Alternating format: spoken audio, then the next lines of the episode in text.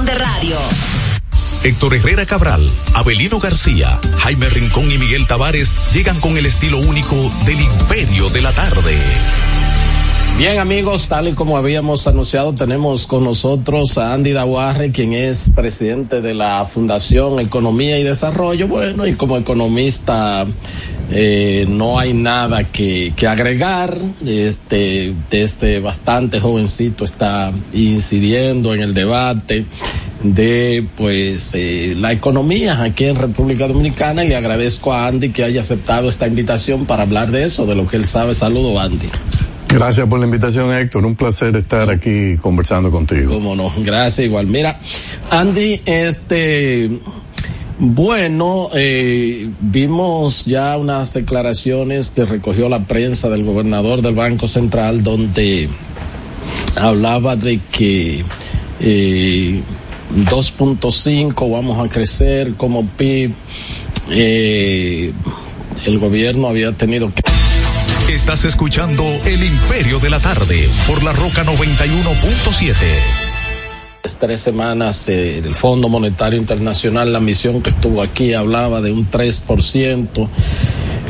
Este 2.5, las autoridades están diciendo, bueno, que ya hay un nivel de recuperación, que mm, esperan que para el próximo año tengamos el crecimiento potencial de la economía. ¿Cómo tú has visto el comportamiento ya eh, de la economía en sentido general ahora ya concluyendo este año?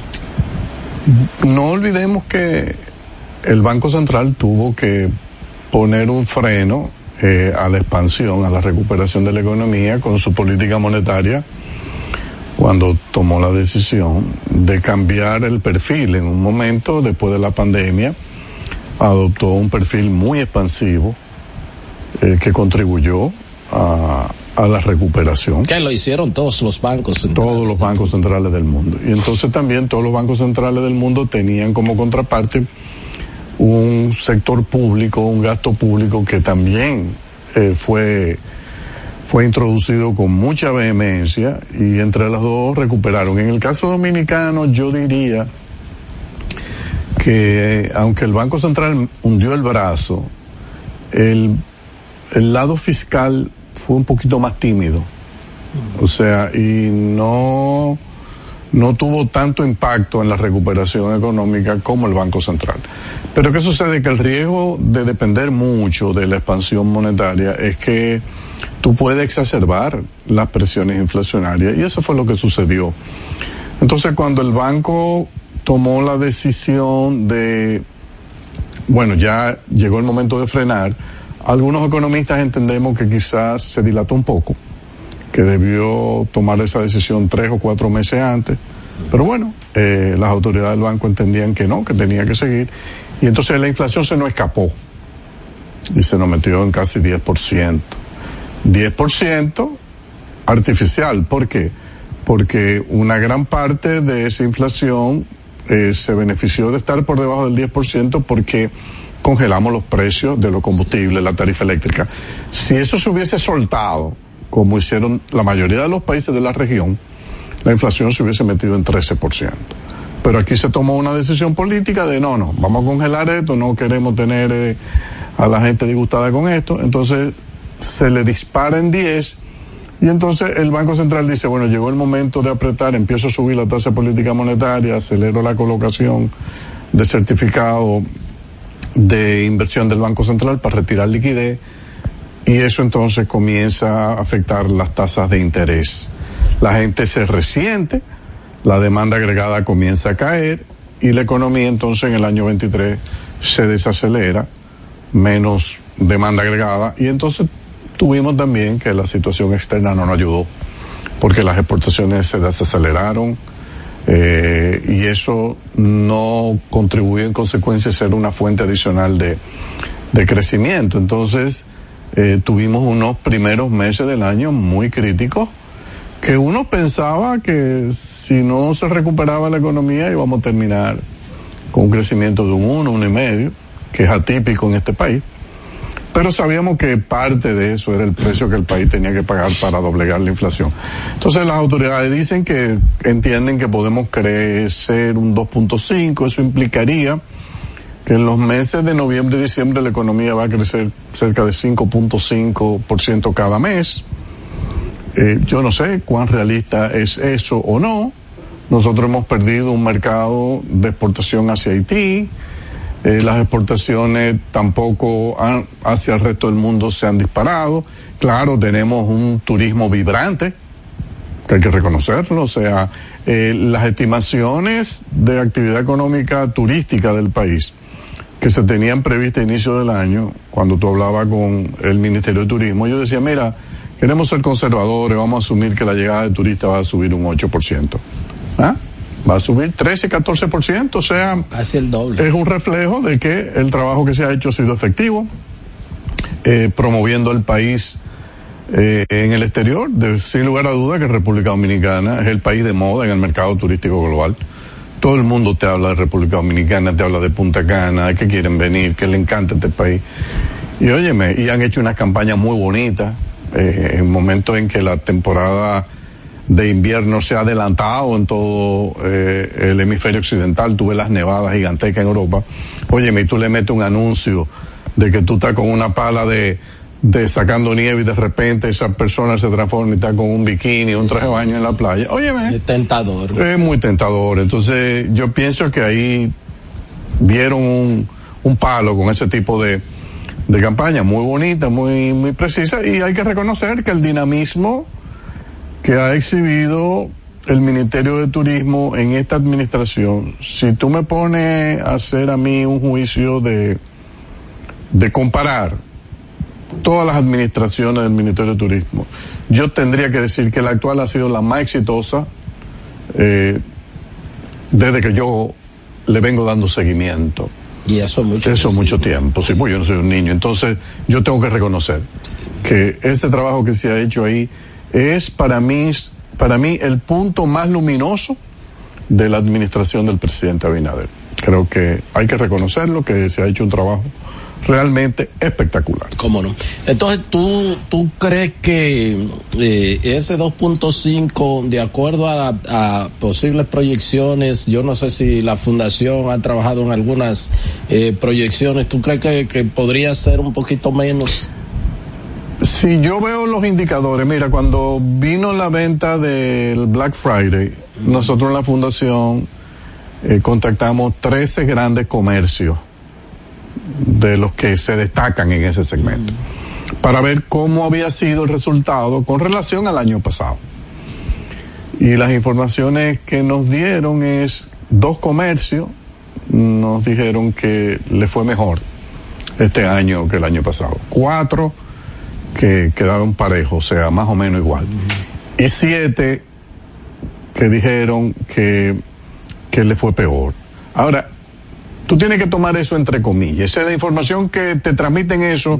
Si tú dices que eso es 100% correcto lo que me están diciendo, tú dirías que la recuperación que se está mencionando no es tan rápida como, como se señala. Entonces, se me haría difícil creer que podemos crecer 2,5 en el año. Si es verdad eso que me contestaron esos 13 comercios. Ahora, tú sabes que aquí hay una tradición del empresario chivo que tú le dices eh, que siempre le va mal. Entonces, eh, al final los datos los vamos a ver en la DGI cuando presenten los resultados de las declaraciones de ITEVI. Ellos te han obligado a presentar lo que son sus ventas brutas. Y yo le doy mucho seguimiento a las ventas brutas. Lo que pasa es que el último dato que tenemos publicado de ventas brutas es a septiembre. Entonces, hasta que no veamos octubre, noviembre, y eso ya va a ser el año que viene, tenemos que asumir que los datos que el Banco Central da son los correctos. ¿Cómo no? Entonces, yo, yo no me atrevo a pasar de ahí. ¿Cómo no? Este, y para el 24, las autoridades tienen expectativas de que estaríamos ya en el potencial. Bueno, el potencial eh, siempre se ha dicho que es entre 5 y 5.2. Yo pienso que es posible porque le va a convenir que el crecimiento fue muy bajo en el en el 23 en consecuencia hay un efecto base eh, sobre el cual tú vas a, a, comparar que es muy posible que alcancemos ese 5, 5.5. Yo creo que están dadas las posibilidades. Claro, todo va a depender de la situación externa. Hay mucha incertidumbre internacional. Este conflicto del Medio Oriente, el conflicto de Ucrania y Rusia sigue todavía latente. Eh, hay muchas expectativas negativas en torno a lo que puede pasar con el precio del petróleo, que ojalá no se dé. Pero hay algo positivo y es que yo creo que el Banco de la Reserva Federal, eh, a partir del año que viene, no muy a principio, pero a partir del año que viene uno esperaría que comience a bajar su tasa de política monetaria. Y eso le va a dar todo un respiro a la región, incluyendo al Banco Central nuestro, que ha sido muy agresivo, ha ido bajando eh, su tasa de política monetaria, que la tiene ahora en 7, parecería que se está adelantando a lo que ellos prevén que va a ser el movimiento de la Reserva Federal en Estados Unidos. Es una política agresiva del Banco Central nuestro. Creo que lo está haciendo en base a la información de las expectativas que tiene de los desembolsos de préstamos externos que recientemente le aprobó el Congreso al gobierno. Ese dinero, tú sabes que entra inicialmente al Banco Central, eso le eleva la reserva al Banco Central. Con eso el Banco Central puede dar garantía de que el tipo de cambio se va a mantener en 57, 57.50, no más de ahí. Y en consecuencia, él dice, yo puedo bajar mi tasa de política aún más porque con esta reserva yo garantizo la defensa del tipo de cambio, aunque yo tenga que vender mil millones de dólares en el mercado. O sea, porque el objetivo, recordemos, nosotros estamos entrando en tiempos políticos ahora. y estos tiempos políticos, eh, generalmente, los gobiernos necesitan una economía en dinamismo.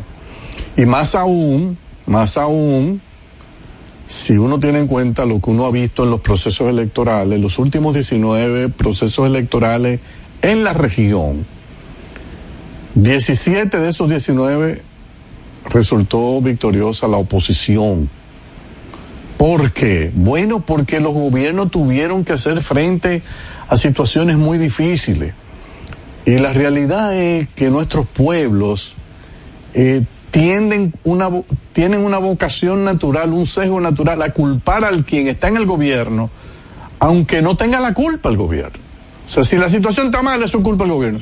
No importa que Rusia y Ucrania se hayan entrado a la trompa, que en el Medio Oriente hay una crisis, que tuvimos el COVID. No, no, no, no le importa eso. Este es el culpable porque este es el que está ahí. No nos resolvió. Entonces, por eso es que hemos visto estos resultados electorales en América Latina, donde la oposición se ha llevado a la mayoría de las elecciones. Entonces, ¿qué necesitaría esta administración que anda en búsqueda de su reelección? Tiene que tener una economía dinámica. No puede llegar con una economía donde la gente se sienta que le está yendo mal, que no hay actividad. Y en consecuencia, tanto Banco Central como Hacienda, yo me imagino, se van a poner las pilas. Y tienen con qué ponerse las pilas, porque aparte de que el Banco Central tiene buenos niveles de reserva, no olvidemos que el sector público no financiero tiene al día de hoy depositado en el Banco de Reservas y en el Banco Central, según la última información publicada que es creo octubre, 369 mil millones de pesos. Eso es mucho dinero. Eso es mucho. Y no ha sido la tradición. La tradición en el país es que esa suma de las dos no pasa de 100 mil millones. O sea, tú tienes ahí un sobrante de 250 mil millones que con ese dinero tú puedes mover la economía. Lo puedes mover. Ahora, me consta que el Banco Central eh, le preocuparía que el gobierno decida, vámonos ahora expansivo. ¿Por qué? Porque de eso hay 1.200 millones, 1.225 millones de dólares depositados en el Banco Central, que el gobierno comenzaría a jalar.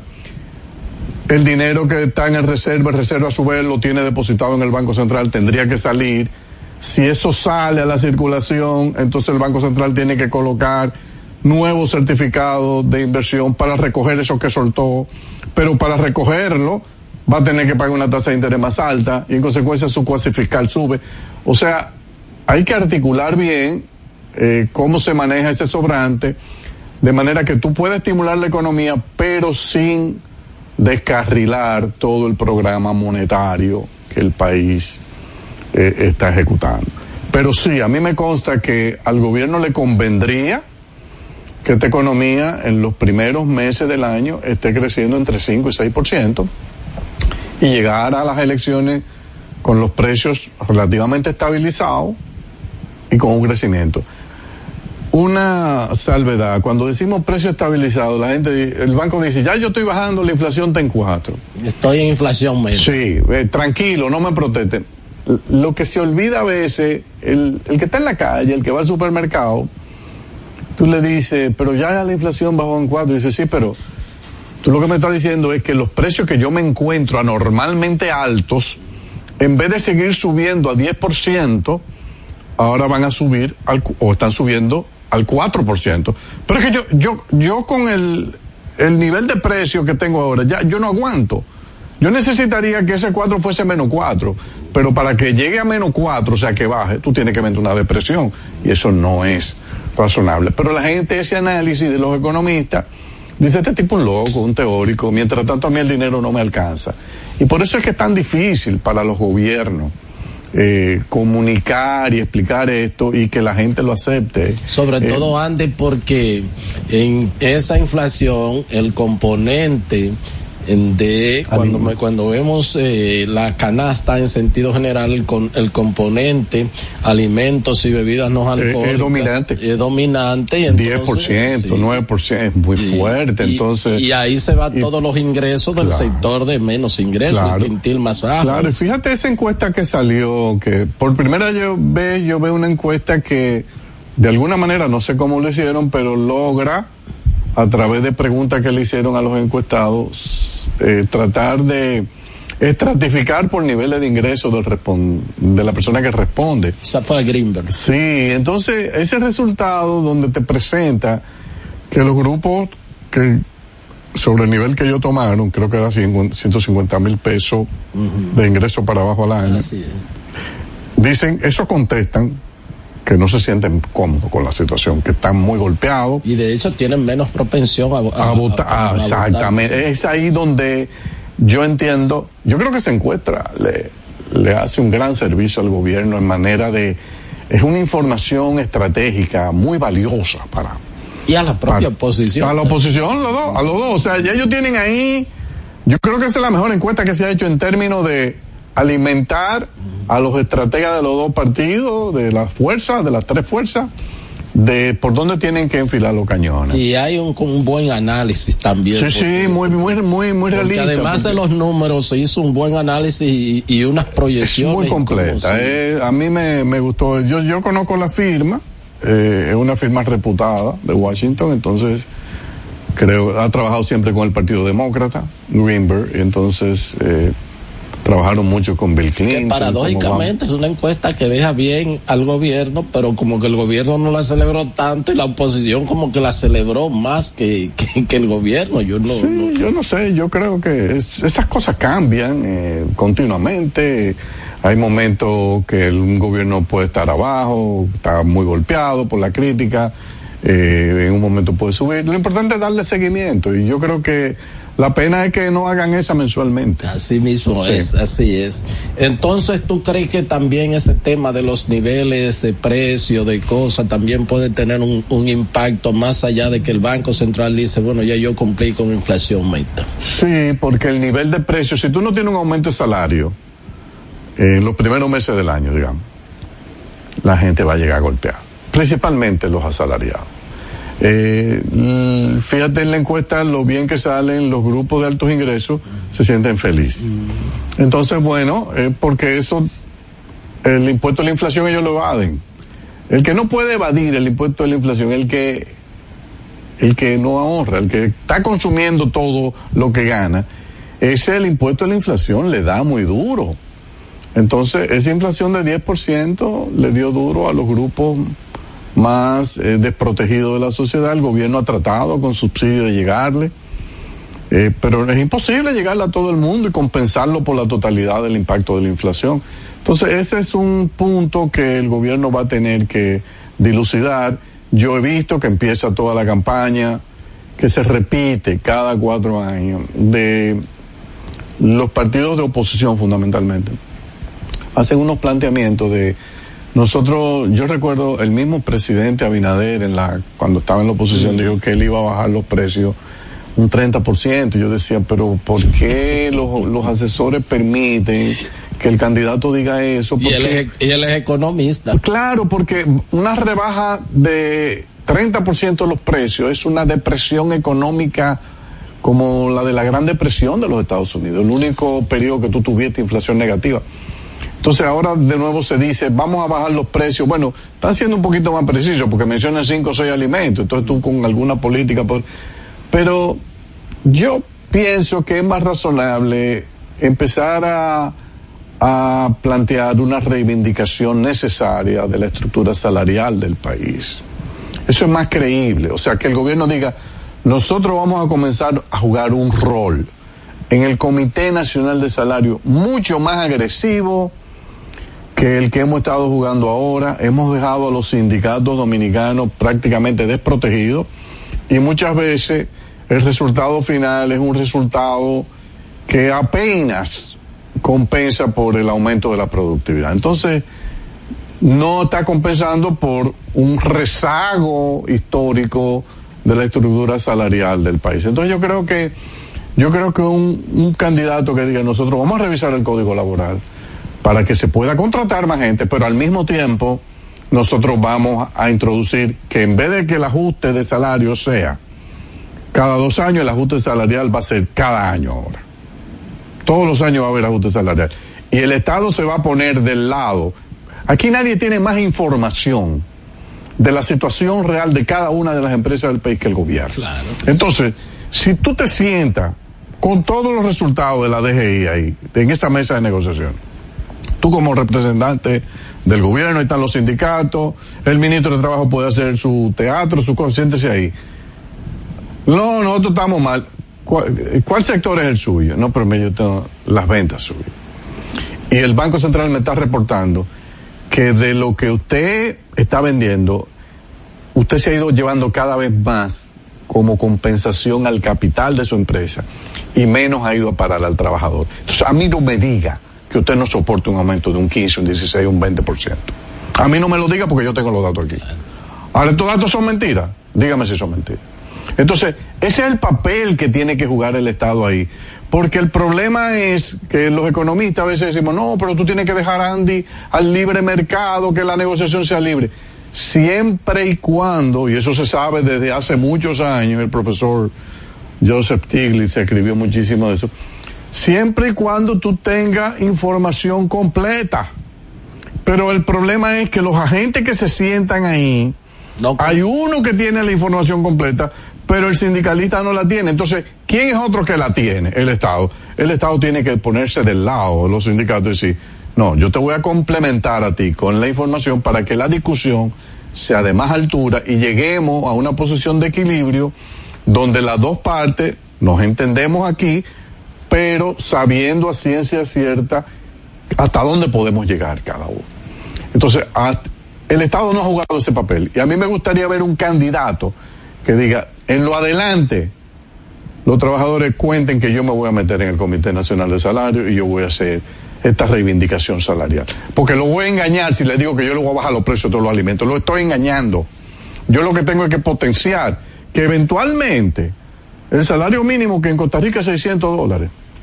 Yo no te puedo decir que vamos a llegar a 600 dólares ahora, pero para allá que debemos ir. O sea, si aquí es 280, 300, bueno, tratemos de ir subiendo 300, 400, 400, 460, 500, acercarnos a Costa Rica. Esa debería ser la estrategia, porque si no, Héctor, nosotros lo que estamos es creando en el país eh, una bomba de tiempo social que en un momento dado nos va a explotar.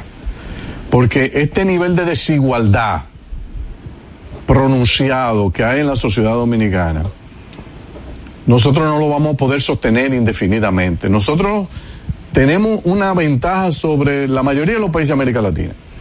Todos los partidos políticos de este país son de centro izquierda, centro derecha, pero ahí la diferencia puede ser un 1, un 2%. En ideología diferente no hay. Tú no tienes a nadie en los extremos. No hay ni extrema derecha, no hay extrema izquierda. Por suerte. Por suerte. Entonces, Es una bendición para el inversionista extranjero y el local. Eso, eso es mandado del cielo. Entonces, dada esa realidad, ¿qué nosotros tenemos que garantizar? Tenemos esa bendición para el capital privado, pero nosotros tenemos que tener un retorno para el trabajador. Si no tenemos ese retorno, esos trabajadores podrían en un futuro decir, bueno, mira, este candidato de extrema izquierda con un discurso moderno, agresivo, esto, este el hombre, entonces ahí nos vamos a arrepentir. El, el, factor más importante de crecimiento económico en los últimos 60 años en este país ha sido la paz social. ¿Cómo no? Y nosotros tenemos que mantener y defender eso. Y eso no se puede garantizar con esta estructura salarial que tenemos en el país.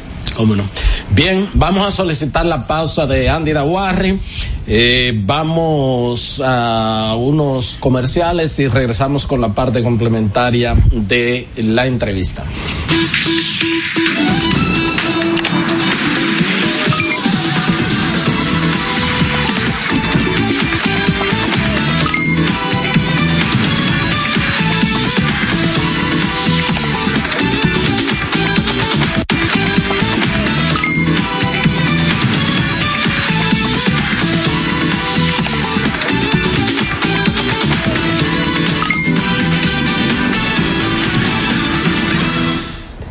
Bien, continuamos aquí con esta entrevista con Andy Dawarri Hijo, reconocido economista, presidente de la Fundación Economía y Desarrollo. Andy, este, entonces a ti por lo que está viendo y está previendo, bueno, que eh, eh, pues la Reserva Federal podría comenzar a desmontar su tasa eh, de política eh, monetaria.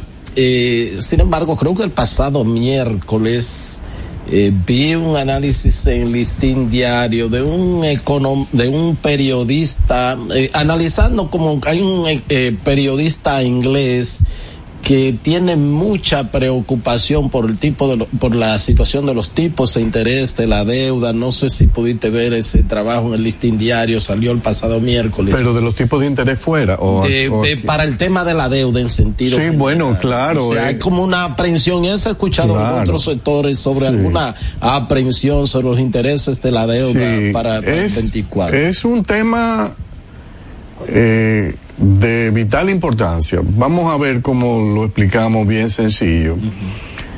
Eh, con toda la crisis del COVID y, bueno, recuérdate que venimos de la crisis, la depresión del 2008, que los bancos centrales tuvieron que, eh, la gran recesión, que meter mucha plata. Vinieron grandes déficit fiscal. Entonces, después de eso, tú tienes eh, lo del COVID, otro capítulo más de pan. Las deudas públicas, incluyendo deudas de los bancos centrales, en muchos países del mundo se dispararon. ¿Qué pasa? Que mientras las tasas de interés estaban rondando el 0%, el 1%, tú escuchabas economistas eh, como Larry Summers que decían, no hay ningún problema porque no hay costo. O sea, tú puedes emitir y no, no tiene ningún costo fiscal porque la tasa de interés es bajísima. Ok, perfecto. El problema es que esos días pasaron. Porque como vino el, rebro, el rebrote inflacionario después, eh, las tasas de interés comenzaron a subir. Entonces, cuando tú empiezas a subir la tasa de interés, y entonces te encuentras con una deuda de un tamaño de un elefante gigantesco, entonces ese costo de servir esa deuda se te dispara y te chupa eh, una gran parte de los ingresos fiscales. Entonces, ¿qué tienen que hacer los gobiernos? Bueno, ¿y cómo financio esto? Tengo que emitir más para comenzar a levantar dinero para pagar los intereses. ¿Cuál es el problema, por ejemplo, con las deudas? Tú tienes el caso de Argentina. El Banco Central tiene una deuda gigantesca, eh, que es casi 16% del PIB. Ahora están pagando una tasa de interés de 253% anualizado. Contra eso, entonces cuando tú empiezas, vienen los vencimientos, estoy pagando los intereses. Para poder pagar esos intereses tengo que emitir una gran cantidad. Entonces, ¿qué pasa? Que ese pago de los intereses de la deuda de los bancos centrales se transforma en expansión monetaria.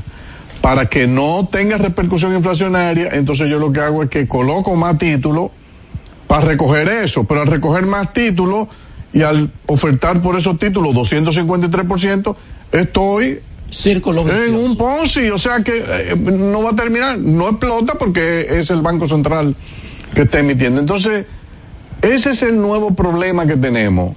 ¿Cómo vamos a evitar que esto nos explote en la mano? Bueno, una buena noticia es que si la Fed comienza a reducir su tasa de política monetaria, la presión al alza de las tasas de interés debería comenzar a ceder. El año que viene los gobiernos van a poder emitir deuda nueva a menor tasa.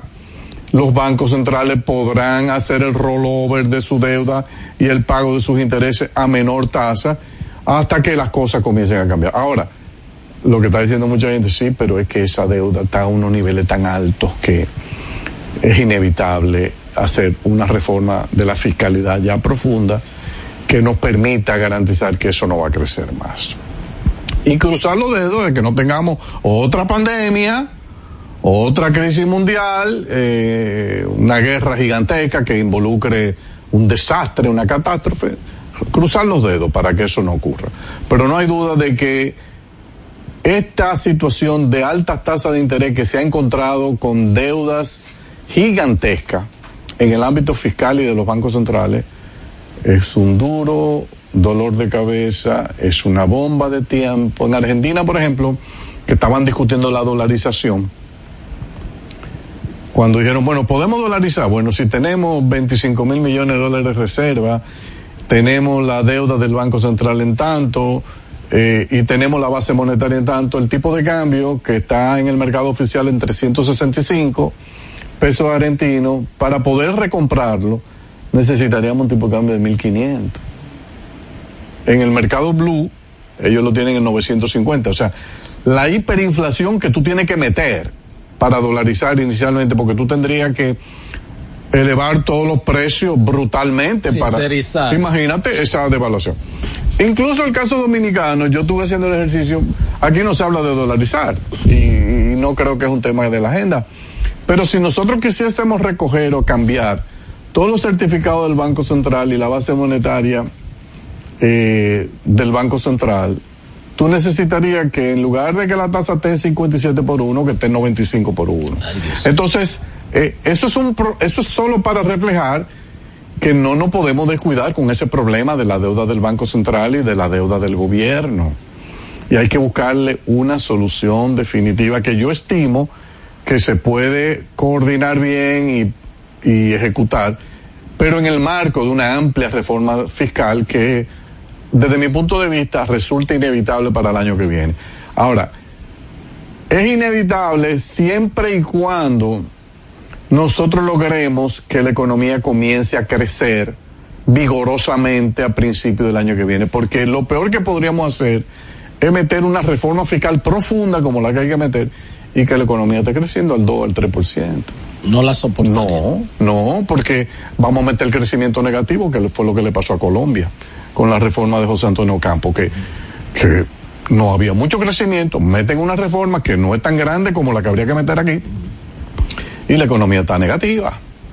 Entonces, nosotros necesitaríamos que la economía dominicana esté creciendo con mucho vigor el primer semestre del año que viene, de manera que en la transición, sea cual sea el resultado, nosotros podamos discutir eh, en el Congreso una buena reforma fiscal que va a tener que ser muy bien explicada, muy bien comunicada y donde todo el mundo esté dispuesto a hacer una pequeña contribución. O sea, no debería quedar nadie, nadie eh, aislado de, este, de esta contribución. Yo he conversado con alguna gente, creo que la gente del, CRES, si mal no, recuerdo. Y entonces el tema de si y bajamos, por ejemplo, y, y universalizamos. Y yo no sé si ustedes han hecho ese ejercicio en la fundación. Y está el tema, eh, como eh, el, el, asunto del pacto fiscal, que es que no, no, nos falta ya. Este, pero pero también, y eso lo vivimos las MIPIMES, lo que tenemos estas eh, pues oficinas y cosas, también es el tema de la complejidad que hay y muchas de esas cosas ¿Cuáles, ¿Cuáles serían quizás eh, los puntos donde eh, obviamente tenemos que comprometernos a gastar mejor, pero que el Estado necesite más, más recursos y sobre todo para depender menos de eso que tú dices, de ese endeudamiento? ¿Cómo, cómo, cuáles serían quizás las principales fuentes? Mira, yo con el Davis inicialmente, aunque yo entiendo la posición de la gente que plantea que en teoría, y es verdad, en teoría, el IVA, cuando se definió teóricamente, era un impuesto de base total. Nada quedaba exento. Incluso servicios funerales, todo, todo, todo. O sea que tú antes de llegar al cielo tenías que, tributar. Sí. O sea, así fue que se estructuró, porque es la forma menos distorsionante que tiene el impuesto. ¿Qué pasa? Que los gobiernos del mundo escuchan a los economistas, a los teóricos, muy bien, pero a nosotros los economistas a veces se nos olvida que nosotros estamos lidiando con animales políticos. Y si nosotros no nos ponemos eh, con el traje de ellos, nunca vamos a, a, avanzar.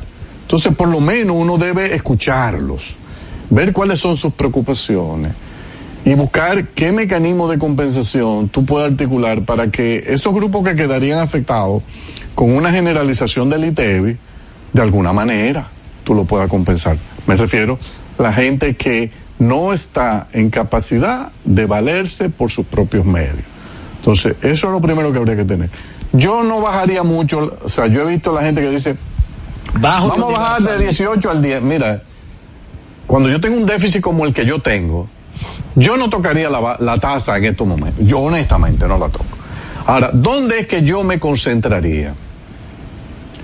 Que tú no vas a escuchar a los sectores empresariales eh, tocar este tema. El tema más grave que tiene para mí este, esta economía es que aquí muy pocas empresas pagan impuestos sobre la renta. Muy pocas. Muy pocas. La mayoría declaran pérdida. Entonces, ¿qué es lo que yo haría? Ah, ustedes quieren que yo le tire el muerto a los trabajadores generalizando el ITEVI. ¿Por qué? Al rico y al empresario que tú le generalices el ITEVI, no le importa. Eso es pagar un poquito más por el arroz, por la bichuela, por la carne, los huevos, no le importa. Pero al trabajador, que no le alcanza el salario, tú quieres que yo le meta a esos alimentos el ITEVI, está bien. Vamos a ponerlo en agenda, vamos a ver, porque también yo puedo crear una tasa subsidiada de un 6%, de un 8% para esos productos, como tiene Europa. Europa tiene tres y cuatro tasas de ITEVI de IVA para todo. Pero vamos a tocar el tema central aquí, de que todo el mundo, ¿cómo es posible que tú tienes 10 años declarando pérdida? Yo te veo bien, están cambiando los carros, las empresas están creciendo, la familia está muy bien, pero en la DGI tú eres un ausente porque tú nunca pagas porque tú tienes pérdida. Entonces eso se acabó. ¿Cómo yo lo acabo? Ahora, eso hay que tener pantalones. Eso no tener, necesitaríamos un tipo ahí como Joaquín Balaguer. Tú tienes que poner un impuesto, o Hipólito Mejía, un impuesto mínimo sobre los ingresos brutos. ¿Qué quiere decir? Bueno, miren, aquí todas las empresas van a pagar de sus ventas un 3% todos los meses y yo se lo voy a acreditar con su pago de impuestos sobre la renta. Hay algunas empresas que van a tener que pagar un 4 porque ganan más. Algunos monopolios van a tener que pagar un 5 porque el monopolio tiene mayor rentabilidad. Y finalmente la cervecería, que es un monopolio con una alta rentabilidad, la tasa que le corresponde un 6% de su venta. Ese va a ser tu impuesto sobre la renta. Y se lo monto hacia todo el mundo. Yo, te, yo calculé, eso da más de dos puntos porcentuales del PIB de aumento de recaudación. Eso solo. Ahora, eso hay que tener pantalones para hacerlo. Y tú lo puedes vender y decir se acabó ya. Ahora vamos a redistribuir. Porque no es posible que nosotros querramos que sea el trabajador, a través del IVA, que esté haciendo la mayor contribución impositiva. Ahora, la informalidad. Te dicen, ¿qué te dicen los empresarios formales? Andy, pero es que eso no va a quebrar porque el informal no lo paga. Espérate. El código tributario tiene la vía para cobrarle a los informales. ¿Y cuál es? ¿Quiénes le venden a los colmados? ¿Quiénes le venden a los salones de belleza? ¿Quiénes le venden a todos esos negocios que las grandes empresas del país? Entonces el código tiene en su artículo, creo que el artículo 8, una figura que se llama agente de percepción. El agente de percepción puede ser una entidad del gobierno o puede ser una empresa grande. Una empresa grande que le vende a los colmados, que sabemos cuáles son, las 10, 15, 20 empresas grandes y distribuidoras que le venden. ¿Qué es lo que yo voy a llegar a acuerdo con ellos? Mira, tú me vas a cobrar tú. Yo no voy a bregar con colmado, ¿eh? Pues yo no me voy a meter 120, a perseguir a 120 mil negocios. Tú me vas a cobrar el ITEVI tuyo y el ITEVI que le corresponde pagar a él de al final. Y tú se lo vas a facturar a él, de manera que cuando tú le factures, él ya te lo va a estar pagando antes de él empezar a vender. Y ahí entonces yo empiezo a que ese claro, gradual. Porque... Pero claro, pero óyeme, pero se hace porque eh, y la gente va a decir, ¿qué va a decir el Banco Central? Ah, pero eso va a afectar, va a disparar los precios en lo colmado. Depende. Porque es que los supermercados están pagando el ITEVI. Si los colmados dicen, ah, nosotros ahora vamos entonces a subir los precios, bueno, tú lo puedes subir, pero si hay la amenaza de la competencia que es el supermercado, tú tienes un límite de hasta donde tú puedes subir. Incluso ahí tú puedes meter, si quieres meterle un 1% de impuesto sobre la renta, que es sobre la venta, tú lo metes también. O sea, y, ahí se acabó. Y yo no persigo a más nadie. A los chinos. Esa es otra que. Andy, pero ¿y cómo vamos a aplicar con los chinos? Con los chinos lo tenemos que manejar en el único punto donde ellos son presos de confianza. Y eso se llama en la Dirección General de Aduana. Ahí yo le cobro por furgón. Furgón que viene de China, X suma. Se acabó, no te quiero ver más nunca. Tú vendes lo que tú quieras. Pero ¿cuánto le voy a cobrar? Ah, yo te voy a meter ahí el ITEVI, el arancel, el impuesto sobre la renta, todo. Es como una patente para tú hacer negocio en este país. Porque tienen una vocación natural a la evasión. Nacen en la evasión. Entonces, bueno, yo te lo voy a cobrar ahí. Después, saca tu mercancía y vende. Entonces, esa es la forma de hacer una reforma fiscal sobre base pragmática, no con teoría. Si el gobierno, ahí hay algunos teóricos, no, que hay que subir el impuesto sobre la renta de 27 a 35. Yo me, me, me río porque eso es felicidad para muchas empresas. Porque si tú nunca has pagado, No, tú no vas a. Entonces es un allante, o sea, es muy allantosa, pero no sirve para nada.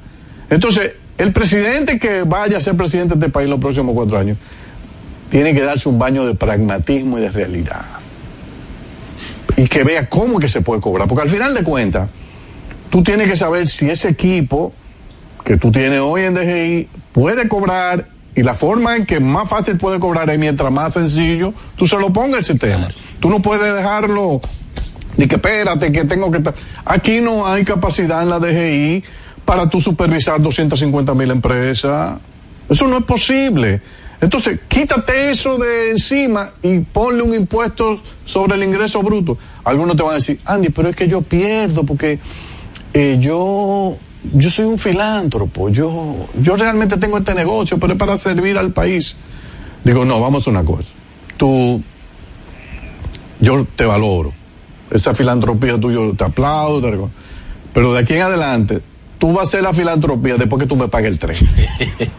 tú me pagues el 3, o sea, lo que tú estás vendiendo a 100, que tú no ganas dinero, yo te voy a pedir que tú lo vendas a 103.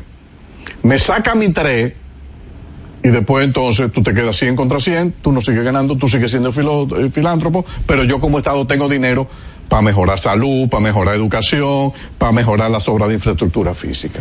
Así que no me haga con, no me venga con teoría. Para todos hay respuesta. Ahora, lo que tiene que haber es capacidad y fuerza en la negociación. ¿Cómo no? Mira, Andy, eh, se acabó el tiempo. Tú sabes que en televisión tú eres productor de, televisión y es eh, bueno. Eh, tenemos en un minuto, tenemos motivo para celebrar PISA y, y, y- y publicar espacio pagado, pruebas PISA, de que bueno, ya en vez de ser del 81 evaluados, somos el 79. Yo, yo sería conservador, yo sería conservador porque cuando tú nos ves en el mapa de América Latina, seguimos en el último lugar. En América Latina seguimos en el último lugar. Entonces, no, creo que la moderación es lo mejor. Vamos a darle tiempo a eso. Yo no creo que, que hayamos subido unos punticos. Eso está dentro de los errores, del- márgenes dependiendo quiénes se examinaron esta vez. Puede haber un susto entonces en el 25, entonces se van. Esto hay que verlo más a largo plazo. Yo, mientras yo me vea que en la cola, estamos en la cola, incluso Paraguay tiene mejor y El Salvador, mejor nota promedio que nosotros, yo no haría fiesta. Porque es que le están dando munición a la oposición para que te acabe. No cometan, esa es mi opinión, no cometan ese error. Yo no sé si ya salieron comunicados. Sí, no, Ah, bueno, sí, que yo no lo había visto. Sí, espacio para. Buenas noticias se llama. Qué, qué pena. Ya. Y nos queda una tronera, pero eso debe ser un programa aparte, sector eléctrico. Ah, sí, eso venimos un día. Eso venimos un día. 40% de pérdida por ahí. Sí, ese es, ese es uno de los puntos. Una tragedia. ¿eh? Quizá el punto más negativo de la administración del presidente Abinader. Lamentablemente, sí. Eso. Eh, yo creo que él va a necesitar un nuevo equipo eléctrico. Yo no sé si la gente se lo dice o no, pero con ese equipo que él tiene no va para ningún lado. No ha, no ha, no ha resuelto. No, no, tiene que buscar. Y tiene que hacer cambios drásticos y gente que lo pueda comunicar también. O sea, nosotros no podemos seguir con este manejo de la redes. Ahí es que está el punto central. Ahora, eh, alguien va a tener que hacer la campaña de explicar que aquí hay que pagar la energía. Como pagamos los teléfonos, claro, Claro, tiene y lo pagan los pobres. Y, que el inversionista privado que entre a una de las redes, que tú le des a través de la supervisión y la regulación, tiene que darte muestra de que está introduciendo equipos de alta tecnología para evitar el robo y la evasión. Gracias, Andy. Este es El Imperio de la Tarde, por la Roca 917. Por más de 20 años, De Agenda es el programa donde sus invitados revelan hechos que se convierten en grandes noticias. De Agenda, pautando la agenda noticiosa de la semana, con Héctor Herrera Cabral. Domingos a las 9 de la mañana por Telesistema, Canal 11. De Agenda. Cada historia tiene un principio, pero el de AES Dominicana se sigue escribiendo. Hoy celebran 25 años generando buenas energías en el país, creando soluciones inteligentes y sostenibles para proteger la naturaleza e impulsar la economía naranja a través del talento joven dominicano. Y aunque se sienten orgullosos del presente, les emociona el futuro que juntos vamos a generar. Continuemos escribiendo esta historia. AES Dominicana, acelerando el futuro de la energía juntos juntos.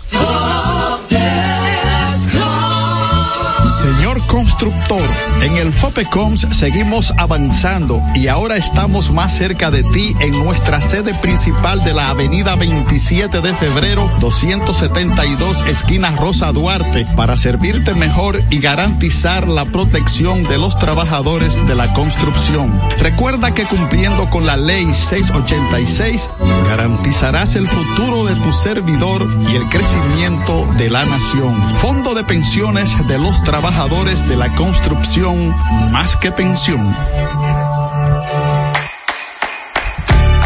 Elizabeth, o Elizabeth, como le dicen por allá, solicitó su cuenta de ahorros en Banreservas Nueva York y le manda sus dolaritos a mamá Toña.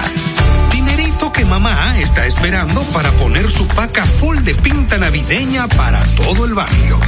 Anita se ha convertido en su mejor cliente, recomendando combinaciones a lo influencer. Y es que Perla ahora le ayuda con su contenido y a cambio le salen par de pintas. Mamá Toña, Anita, Perla y pila de gente más se alegran que Elizabeth le mande sus chelitos a Mamá Toña por el app Banreservas. Detrás de uno que avanza, hay muchos más echando hacia adelante. Banreservas, el banco de todos los dominicanos. Prepárate para sentir la brisita navideña en el Gran Santo Domingo. Los proyectos estratégicos y especiales de la presidencia te traen la mejor Navidad, con más de 5 millones de pesos en obras especiales adaptadas a tu sector. Embellece tu comunidad con la decoración más emotiva que refleje la magia navideña. Inscríbete enviando un correo a la mejor Navidad 2023 arroba propet.gov.do o llamando al 809-686-1800, extensión 214. Anima a tu junta de vecinos Santo Domingo Este, Santo Domingo Norte, Santo Domingo Oeste y el Distrito Nacional. Atención, tenemos tres grandes premios en obras especiales para cada municipio, que van desde 750 mil pesos hasta 2 millones 800 mil pesos.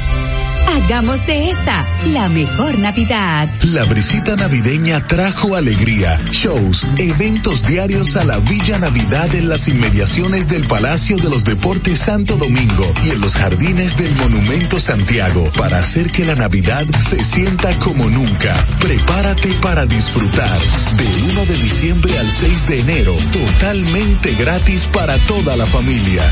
Primero tu familia, primero tu alegría, primero tu Navidad. Gobierno de la República Dominicana.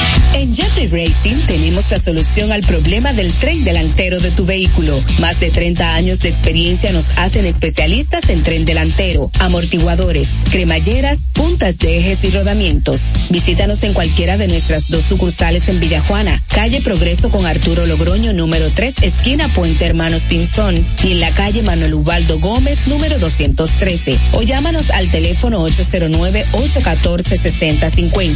Ah, y no olvides seguirnos en nuestras redes sociales, arroba Jeffrey Racing. Jeffrey Racing, tu solución. La Navidad vuelve con todas las tradiciones, incluyendo esos gastos que siempre tienes que hacer porque eso no te lo despinta nadie. Como remodelar la casa desde la puerta hasta el arbolito. Y no olvides que este año te toca ser la anfitriona de la cena de la familia.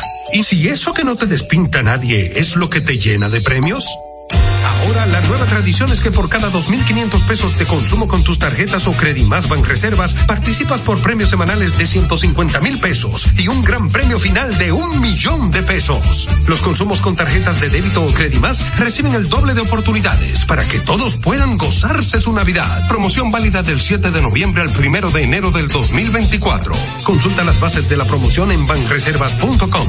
Banreservas, el banco de todos los dominicanos. Este es El Imperio de la Tarde, por la Roca 917. Bien amigos televidentes, tal y como habíamos anunciado, bueno, pues tenemos al líder de eh, la dinastía de la banda, eh, que siempre se ha mantenido eh, pues intacta en el gusto, en la preferencia del pueblo dominicano con nuestro himno musical, el merengue Rafa Rosario, a quien le damos sinceramente pues la gracia, eh, sobre todo porque son momentos de muchas actividades, de mucho trabajo para él y para pues la banda en sentido general. Gracias hermano y bueno pues este sobre todo por sacar este tiempecito.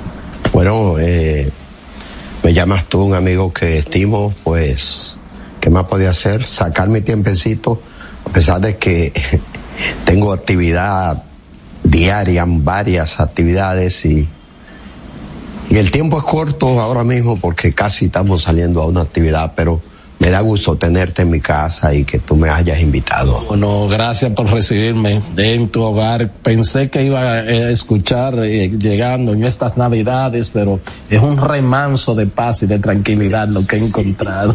mi casa es de mucho silencio, yo soy un hombre de mucho silencio, me gusta mucho la paz y el silencio, siempre busco eso. Amén, amén. Eh, Rafa, el 23, ¿cómo ha estado en términos de, la industria, en términos de, las actividades, cómo, cómo ha sido? Bastante, bastante bien.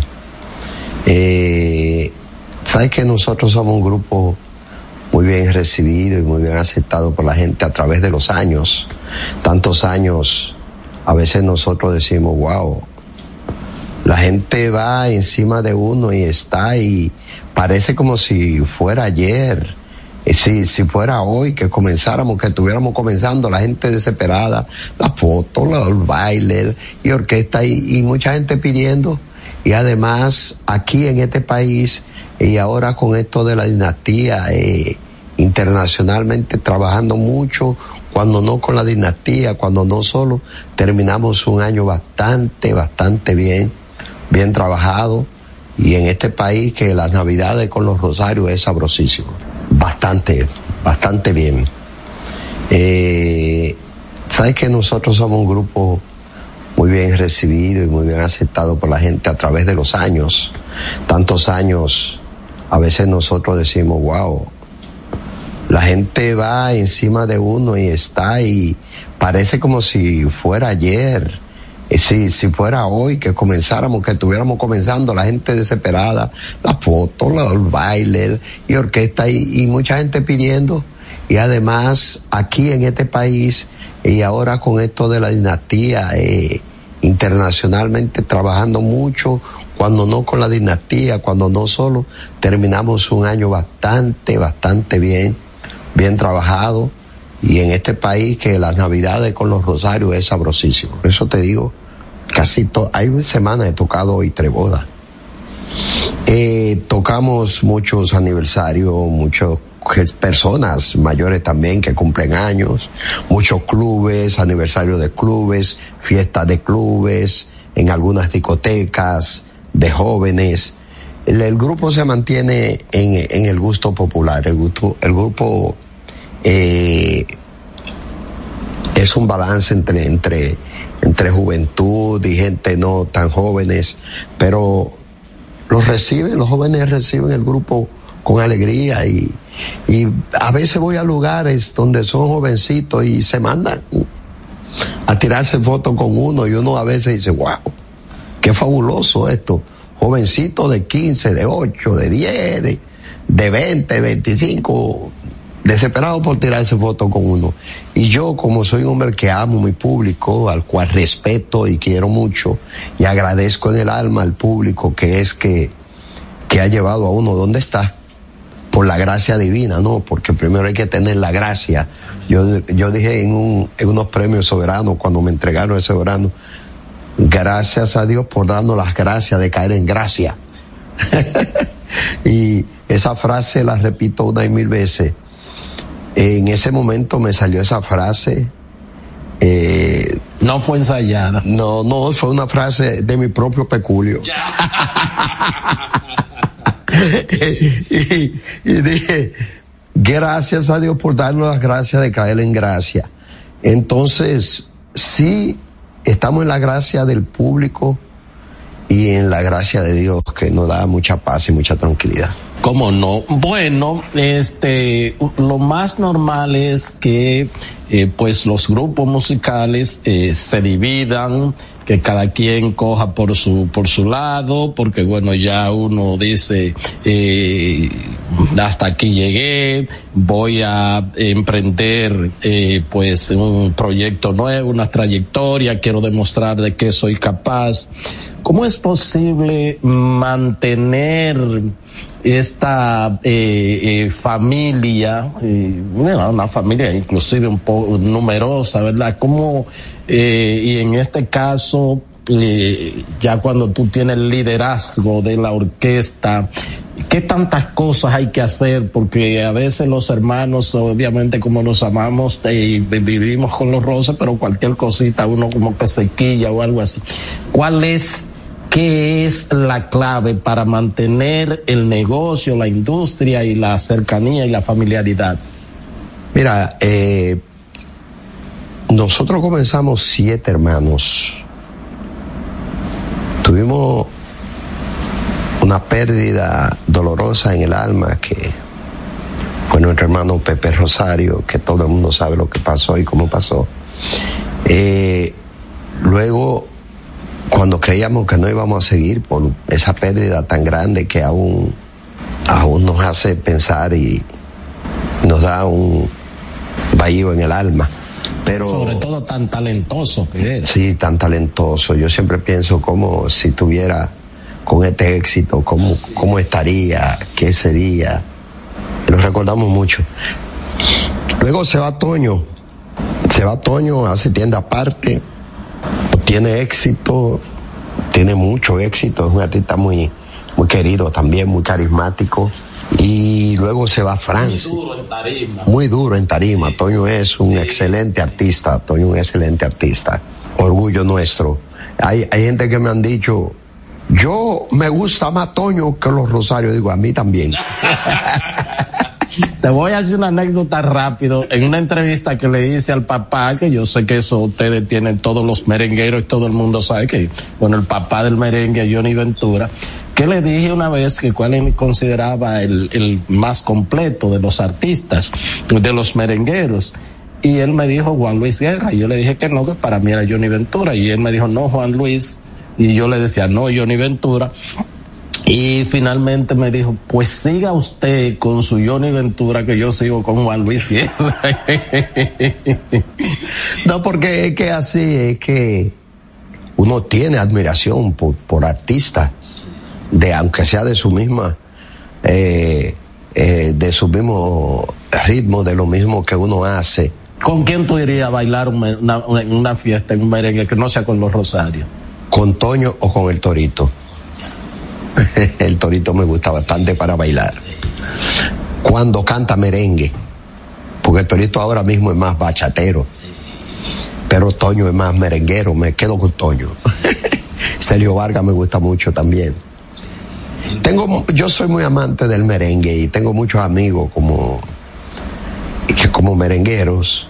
El problema es que con un merengue con to de Toño uno puede durar 10 minutos ahí, a esta edad uno no puede durar mucho bailando. Sí. Peña Suazo tiene un buen merengue sí. también. Mira, eh, Eddie Herrera, muy bueno, muy bueno, entre lo mejor, de entre lo bueno está Eddie Villalona. Y digo que Villalona es, el tipo todavía sigue siendo el más querido. El Mayimbe. El Mayimbe a través de los años y con todos los, sus problemitas y cosas, es un tipo que también tiene la gracia divina y muy querido, muy querido, yo lo quiero bastante. ¿Y el sitial de Johnny? Johnny, el más grande. Johnny ha sido lo máximo en el merengue, aunque Wilfrido Vargas fue el primero más grande entre los internacionales, fue el más, el más internacional aparte de Juan Luis que ha sido ya un tipo que está en la estratosfera, muy por encima de todo. Fue el primero que internacional. Internacional merengue, Wilfrido, y me encanta. Yo tengo un CD de Wilfrido de esos tiempos que me encanta escucharlo y digo, wow, qué adelantado está voz. Además fue como el más atrevido. Fue el más atrevido. El, el, más innovador, ¿verdad? El que se atrevió a hacer cosas que en su momento se decía, Prieta, ¿dónde que va a llegar? Eso pasa porque, por ejemplo, cada quien que innova, se queda con algo nuevo, se pega. Johnny Ventura fue un innovador. Por ejemplo, el que lleva el show a, la, a, la, a, la, a, la, a los bailes, a la presentación, ¿verdad? Frido por igual viene y trae algo diferente.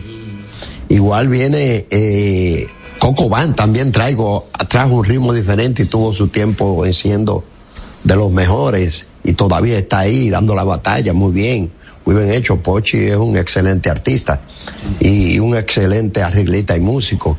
Ahora llegó, ¿sabe? Ahora llegó Moni, se llama Moni. Moni, es una Moni. bebé. Oh, eh. Yo era bebé, ¿verdad? Sí, es bebé todavía. Y, y le, le eh, ¿tú sabes por qué le puse el nombre? Para llamar el dinero. Moni, Moni, Moni, Moni. Mira, eh, retomemos un poco el tema de la familia, la industria. Sale Toño, de hecho se va a Puerto Rico y bueno, entonces eh, Rafa a, a, liderar el grupo y, la empresa en sentido general. Sí, mira, siempre eh, se me escuchó y fue un tipo que estuvo en el frente desde la partida de Pepe. Pepe y yo teníamos, por cierto, una tarjeta, que él era encargado musical y yo de negocio. Cuando comenzamos, eso fue hablado así.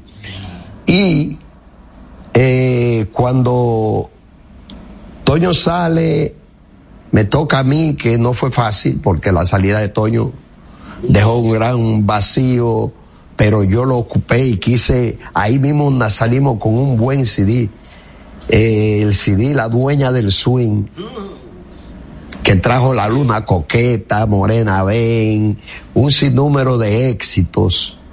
Que, como te digo que es una gracia divina porque sale un poderoso como Toño del grupo pero nos queda la producción quedo yo produciendo se iba Francis cuando Francis sale mucha gente pues estaba o también dudosa de cómo va pero gracias a Dios tenemos nuestros padres que respetábamos y mi papá era un hombre con mucha visión. Yo digo que mi papá fue el hombre más, fue un, un arriesgado, porque vendió su casita para comprar los instrumentos.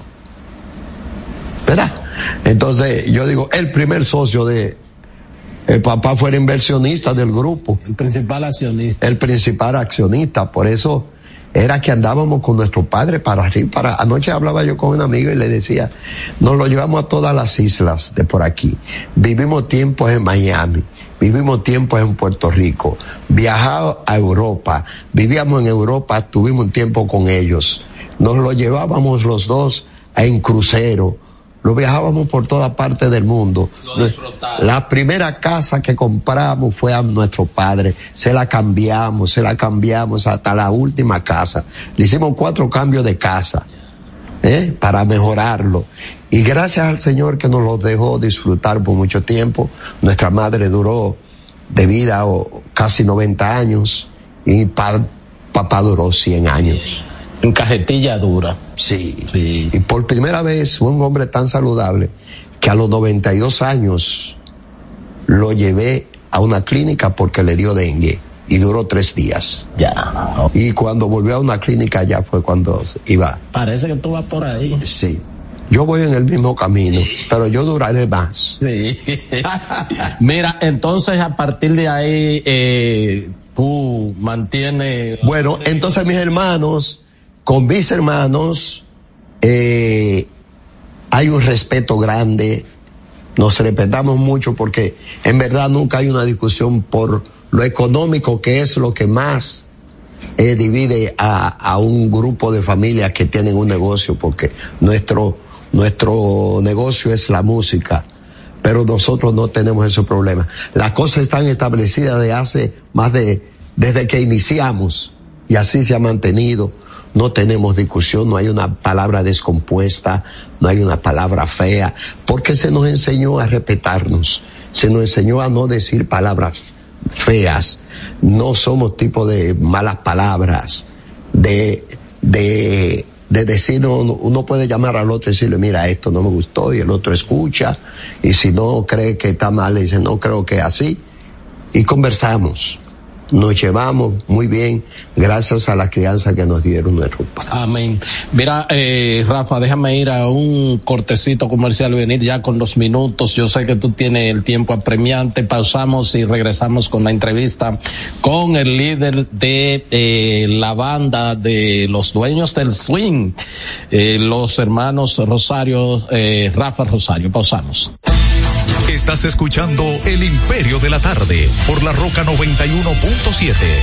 Por más de 20 años de Agenda es el programa donde sus invitados revelan hechos que se convierten en grandes noticias. De Agenda, pautando la agenda noticiosa de la semana con Héctor Herrera Cabral. Domingos a las 9 de la mañana por Telesistema, Canal 11. De Agenda. Cada historia tiene un principio, pero el de AES Dominicana se sigue escribiendo. Hoy celebran 25 años generando buenas energías en el país, creando soluciones inteligentes y sostenibles para proteger la naturaleza e impulsar la economía naranja a través del talento joven dominicano. Y aunque se sienten orgullosos del presente, les emociona el futuro que juntos vamos a generar. Continuemos escribiendo esta historia. AES Dominicana, acelerando el futuro de la energía juntos minutos. Señor constructor, en el FOPECOMS seguimos avanzando y ahora estamos más cerca de ti en nuestra sede principal de la avenida 27 de febrero 272 esquina Rosa Duarte para servirte mejor y garantizar la protección de los trabajadores de la construcción. Recuerda que cumpliendo con la ley 686 garantizarás el futuro de tu servidor y el crecimiento de la nación. Fondo de pensiones de los trabajadores trabajadores de la construcción más que pensión. Elizabeth, o Elizabeth, como le dicen por allá, solicitó su cuenta de ahorros en Banreservas Nueva York y le manda sus dolaritos a mamá Toña. Dinerito que mamá está esperando para poner su paca full de pinta navideña para todo el barrio. Anita se ha convertido en su mejor cliente, recomendando combinaciones a lo influencer. Y es que Perla ahora le ayuda con su contenido y a cambio le salen par de pintas. Mamá Toña, Anita, Perla y pila de gente más se alegran que Elizabeth le mande sus chelitos a Mamá Toña por el app Banreservas. Detrás de uno que avanza hay muchos más echando hacia adelante. Banreservas, el banco de todos los dominicanos. Prepárate para sentir la brisita navideña en el Gran Santo Domingo. Los proyectos estratégicos y especiales de la presidencia te traen la mejor Navidad.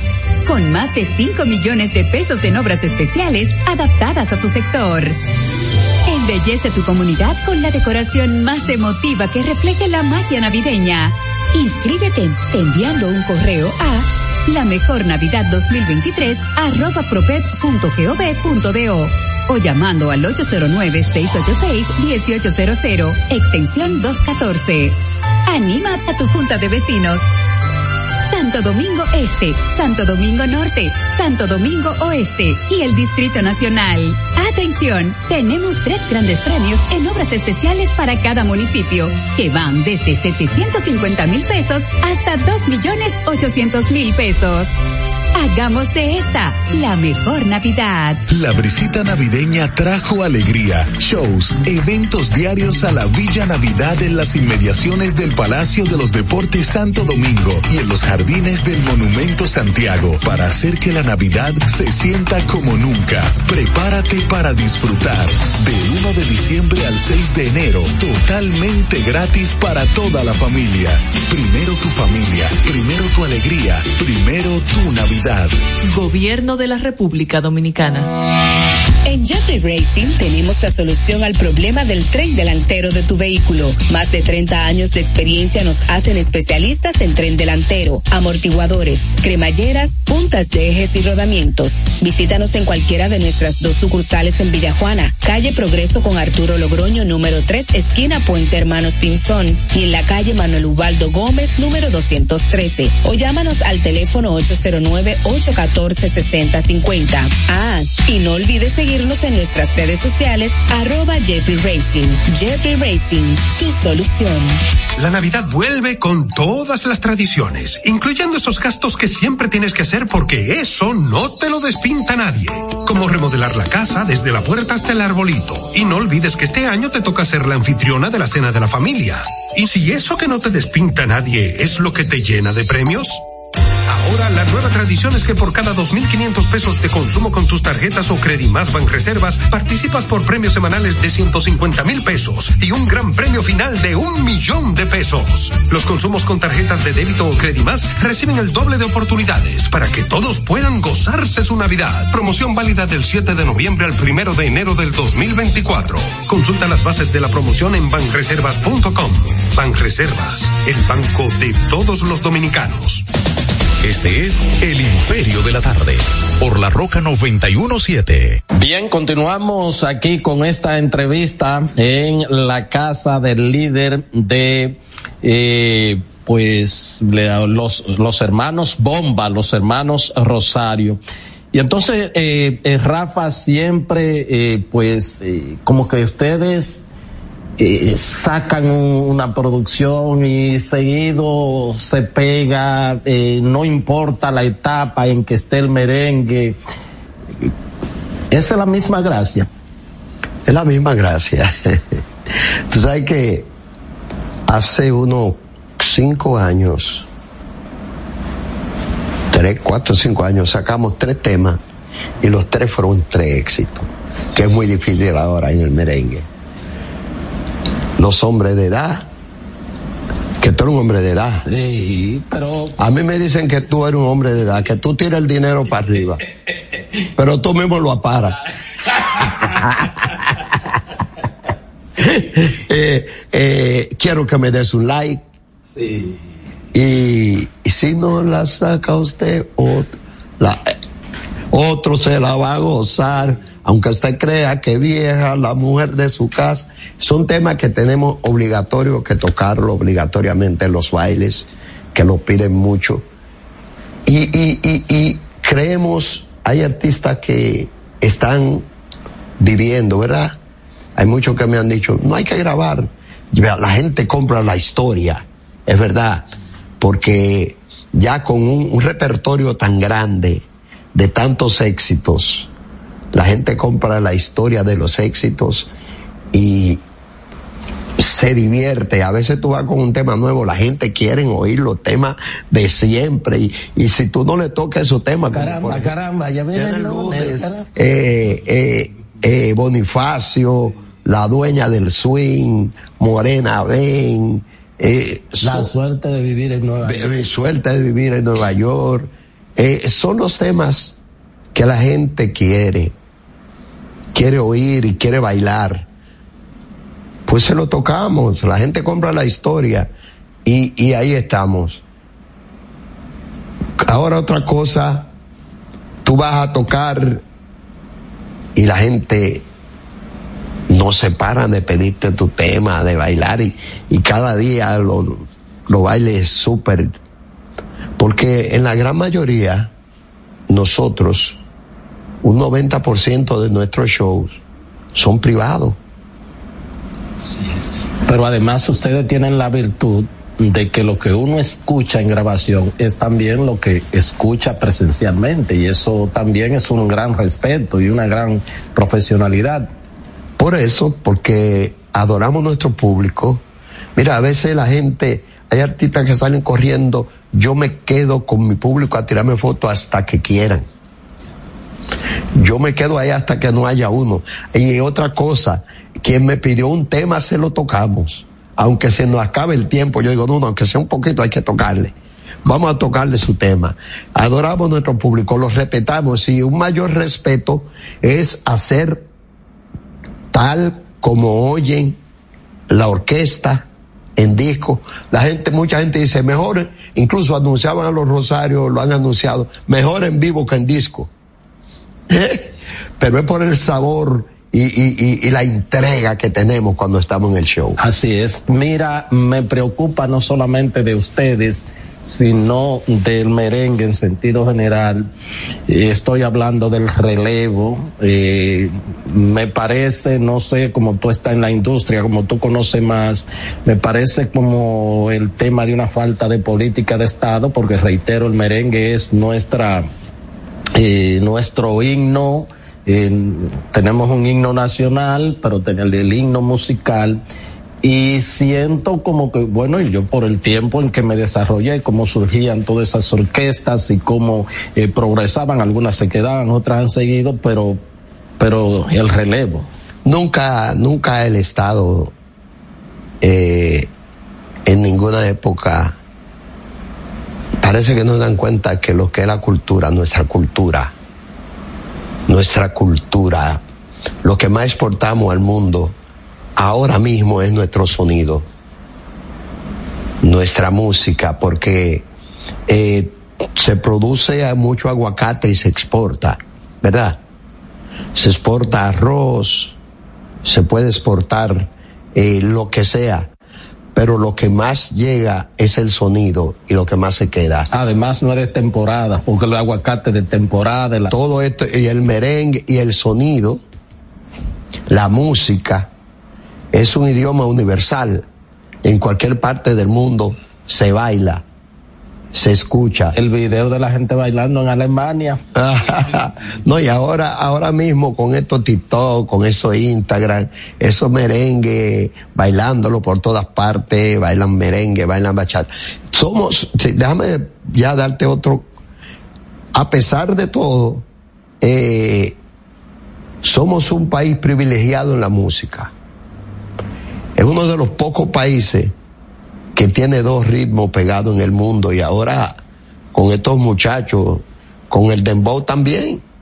¿Qué tú crees del reggaetón, el dembow? Eh, vi, por ejemplo, una entrevista la semana pasada de Fer, líder de, de la banda eh, Maná de México, ¿verdad? Eh, y lo vi diciendo muy, muy poco pesimista dice que hay poca creatividad, que inclusive a veces se promueve la violencia a través de esa música y que él nunca eh, entraría en eso pese a que le han hecho algunas ofertas. Claro, eso es verdad, es verdad lo que él dice, pero eh, todo es cultura, mi hermano. Educación. ¿Mm? Se educa y se cultiva lo que se oye. Por aquí entra la educación. Y por aquí entra y, lo que tú ves. Nosotros eh, estamos muy mal por ese camino. Hay una cosa que está bien, pero hay otras que están mal. Está bien que muchos jóvenes están haciendo dinero, pero está mal cómo lo están haciendo con ese tipo de música. No, es que el contenido, el contenido es sin melodía. La, por eso pasan rápido, porque la melodía es lo que se queda, lo que te llega al alma. No hay nada exquisito. ¿Mm? Lo exquisito es lo que le queda al alma. Me dijo Peña Suazo que es un sonido, que no es música. En una entrevista. que- sí, es lo que queda. Entonces, eh, sí, pero tú tienes que ver a qué nivel se queda la que se hace aquí. Hay mucho, muchas palabras obscenas, ahora, pero ahora mismo se está dañando nuestro, nuestro música más autóctona que es el, el, perico ripiao, eh, la música de tierra adentro. ¿Qué está haciendo? Está con, con una decomposición de, de, de, de letras y de temas que, que da pena escucharlo. Más sin embargo, se está pegando. Hay mucha gente que le gusta. Y por eso ahora los jóvenes que ven eso y ven que se está pegando, igual, pues yo me quiero pegar, yo quiero hacer dinero. Yo también voy a cantar vagamundería, no me importa lo que cante. Antes nosotros respetábamos un poco más. ¿Eh? Una melodía, usted buscaba un buen arreglista, usted buscaba una bella melodía con unas letras bonitas, a veces había un desaprensivo que tocaba, como le decíamos a veces, eh, eh, un merengue con doble sentido. Pero el doble sentido a las cosas también se lo da tú. Sí, claro, claro. Por eso es un doble pero sentido. No, pero en un lenguaje figurado. Pero ¿no? es un lenguaje, pero ahora es, va directo el lenguaje A la vulgaridad. a la vulgaridad. Lo burdo, lo, ahora se premia, es que en estos tiempos se premia lo burdo, la poca educación, la incultura, el irrespeto. Tú ves las redes que todo eso está ganando dinero. Están ganando dinero con todo, con todas estas cosas. A veces con basura. Sí. Entonces, ¿qué vamos a hacer? No se puede, aunque dicen que, que prohíbe la, la Comisión de Espectáculo Público, no puede prohibir nada por Internet. ¿Tú cantarías un reggaetón? ¿Tú tocarías y grabarías? Yo grabé algo una vez, como La Para, Sí. pero hay que ver qué sentido. No había, no había eso de vulgar. Y no se pegó, porque no tenía ese tipo de Porque la gente, la gente lo que quiere es el swing. Mira, entonces tú dices, y la gente quiere, la gente, pero grabé un día en Nueva York cuando estaba la música, le decían merengue house, merengue house. Grabamos un, esta es la suerte de mi vida vivir en Nueva pero eso York. se pegó. Se pegó y ahí no hay nada, nada obsceno. Tú dices que nunca ha habido una política de Estado eh, para el merengue tenerlo como principal referente, eh, como, como, eh, ¿Cómo decir? Hay que, hay que, vamos, mira, a es, fomentar las a escuelas. fomentar, a, a dar a conocer el merengue en las escuelas, que se baile, eh, que hayan emisoras, que todos tengan merengue, que estén, que estén atentos a que pongan el merengue, que pongan buena música. promover escuelas musicales. promover escuela For- musical. formal. Formar- Nosotros, por ejemplo, tenemos una escuela de música en Higüey, la cual hay ciento, 150 niños que nosotros, porque no habían escuela, no había una escuela pública de música. Antes había escuela de música, nos daban baile con la, uno lo enseñaban a bailar música de eh, ma- mangulina, el merengue, iban a la escuela, el carabiné a bailar merengue como es, y nada de eso ya se usa. incluso lo más terrible, que quitan de la escuela, de una clase moral y cívica. ¿Cómo dejan de dar moral y cívica? ¿A dónde vamos a llegar? Yo di moral y cívica. Así es. Mira, este, eh, y en el caso ya finalmente del tema musical, eh, ¿tú entiendes que el merengue necesita de esa protección estatal, necesita para promover, insisto, los nuevos valores, ya para cuando por un tema biológico haya que, retirarse y todo? ¿Quién quién o sea? Hay, mucho, hay muchos jóvenes. Bueno, ya la escuela ya no existe en la casa de isqueras. Y hay tanto talento jóvenes queriendo avanzar pero no tienen el dinero para promoverse. Promover ahora mismo vale una millonada, promover a un artista. Yo, por cierto, estoy ayudando a un joven porque quisiera dejar un legado de música, pero de música, un buen merengue. Y estamos ayudando con nuestra escuela, estamos ayudando a un joven eh, que tiene mucho talento, se llama Dio Cepeda, que lo pueden buscar en, las plataformas digitales. Y, y, la música, mira que muchos artistas internacionales están cogiendo el merengue y están haciendo merengue. Claro. Mira, Rafa. El merengue les queda muchos, muchos años. No, no, no. El merengue no es, no es una música que va, incluso está poquito a poco en otro país. Pero necesita una, Necesita el empujón todo el tiempo. Todo el tiempo, el Estado. El Estado en, en todos los tiempos debe pensar en, porque la cultura es enriquecimiento de, de un país. Cómo no. Mira, eh, ya de temas eh, nacionales, siempre te ha preocupado eh, la situación que tenemos con respecto a los vecinos, Haití, el tema de, siempre he visto algunas, te sigo obviamente en tus redes sociales. ¿Tú crees que es uno de, las, de los mayores retos que tenemos como, como país? Es un reto muy importante. Eh, el problema haitiano es un problema serio, que hay que cogerlo con, con pinza pero fuerte. Eh, debemos ponerle mucho cuidado, porque como escribí aquella vez, y ya está muy dicho que de, está tan dicho que de 10 parturientas, 8 son haitianas. Las dominicanas están dejando de parir, son de, de alguna, lo máximo tres por, por, una, por una familia los haitianos 8 o 9 o 10. Y vienen y paren aquí de, de todas partes. Entonces, cuando viene a ver, eh, es muy peligroso. Para nuestra, nuestro país, nuestra, nuestra nacionalidad, nuestra cultura puede ir desapareciendo. ¿Hay una amenaza a la identidad nacional? Hay una amenaza, claro que sí, porque que, que, que no podemos seguir eh, blandengue en estos, en estos, en estos, en estos momentos. Hay que ser fuerte. Como se en otro país. Hay que, tenemos que respetar nuestra nacionalidad y, y trabajar para que el dominicano mantenga su cultura, mantenga su orgullo nacional. Como no.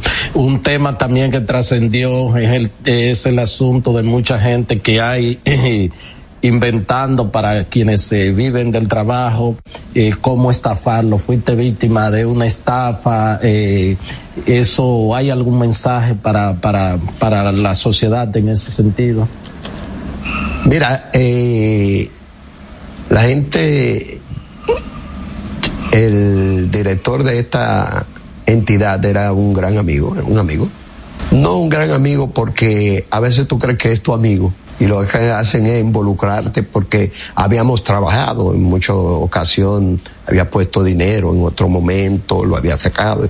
Y ahora, ¿quién puede pensar que una, una institución como esta, con 60 años de existencia, puede pasar lo que pasó?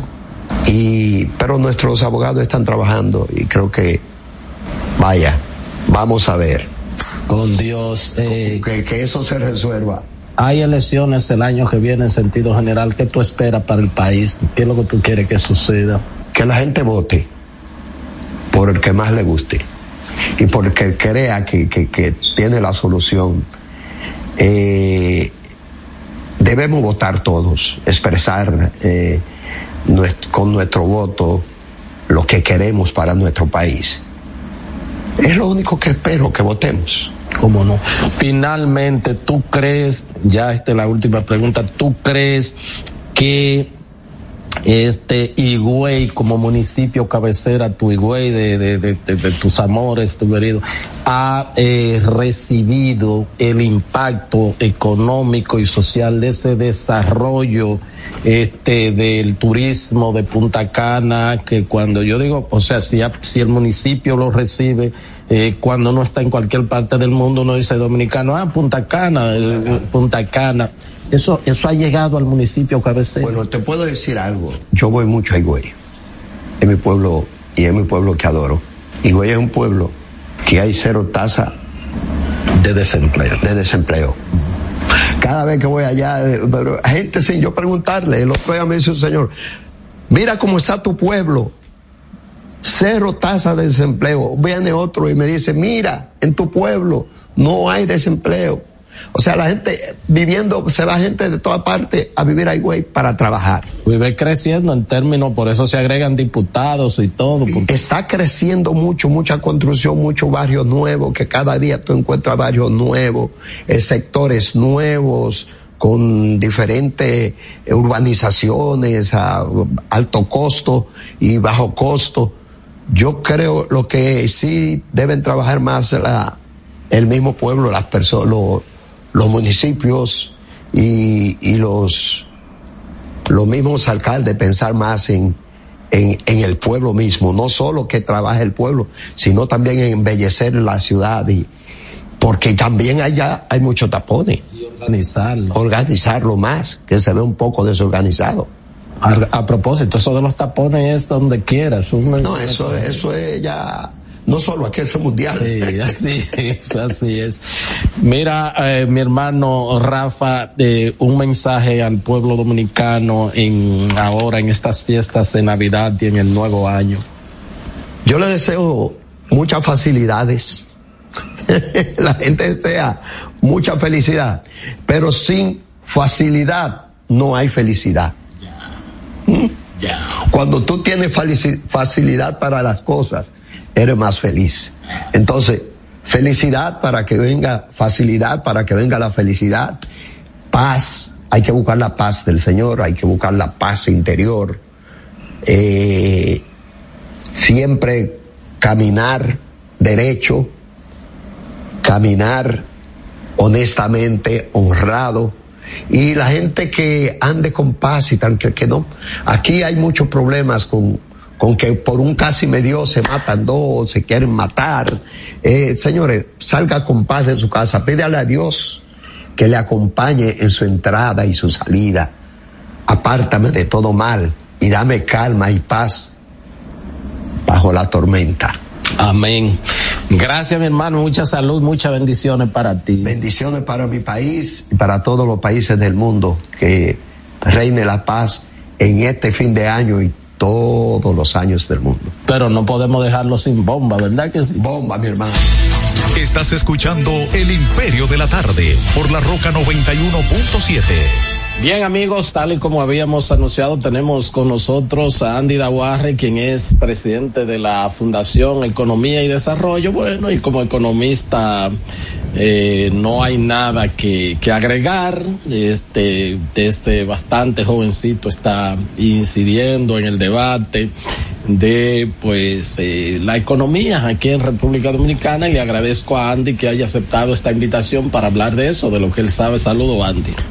Gracias por la invitación, Héctor. Un placer estar aquí conversando contigo. Cómo no, gracias igual. Mira, Andy, este, bueno, eh, vimos ya unas declaraciones que recogió la prensa del gobernador del Banco Central donde hablaba de que eh, 2.5 vamos a crecer como PIB.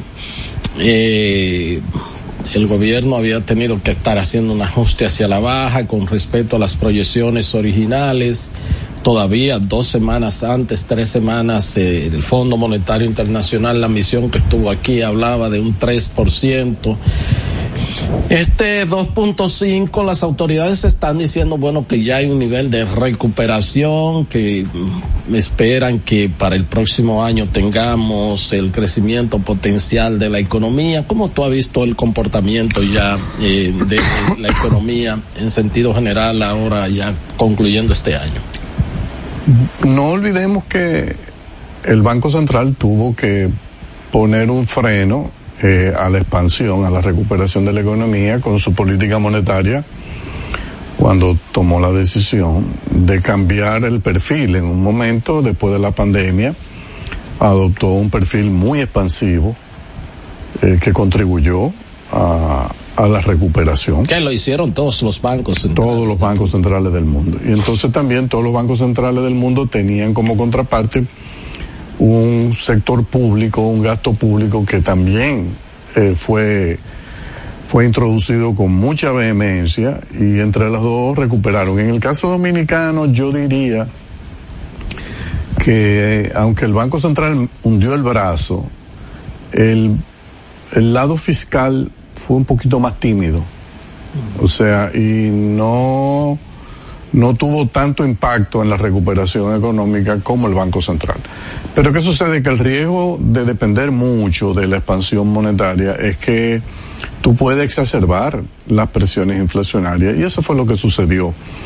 Entonces cuando el banco tomó la decisión de, bueno, ya llegó el momento de frenar, algunos economistas entendemos que quizás se dilató un poco que debió tomar esa decisión tres o cuatro meses antes. Pero bueno, eh, las autoridades del banco entendían que no, que tenía que seguir. Y entonces la inflación se nos escapó y se nos metió en casi 10%. 10% artificial. ¿Por qué? Porque una gran parte de esa inflación eh, se benefició de estar por debajo del 10% porque congelamos los precios de los combustibles, la tarifa eléctrica. Si eso se hubiese soltado como hicieron la mayoría de los países de la región, la inflación se hubiese metido en 13%. Pero aquí se tomó una decisión política de no, no, vamos a congelar esto, no queremos tener eh, a la gente disgustada con esto, entonces se le dispara en 10 y entonces el Banco Central dice, bueno, llegó el momento de apretar, empiezo a subir la tasa política monetaria, acelero la colocación de certificado de inversión del Banco Central para retirar liquidez y eso entonces comienza a afectar las tasas de interés.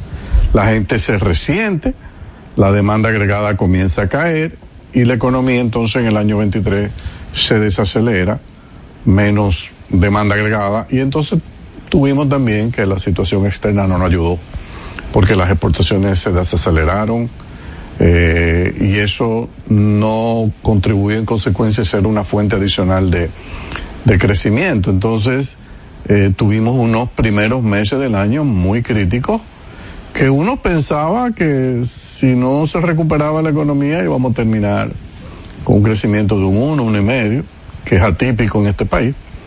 Pero sabíamos que parte de eso era el precio que el país tenía que pagar para doblegar la inflación. Entonces las autoridades dicen que entienden que podemos crecer un 2.5, eso implicaría que en los meses de noviembre y diciembre la economía va a crecer cerca de 5.5% cada mes. Eh, yo no sé cuán realista es eso o no. Nosotros hemos perdido un mercado de exportación hacia Haití. Eh, las exportaciones tampoco hacia el resto del mundo se han disparado.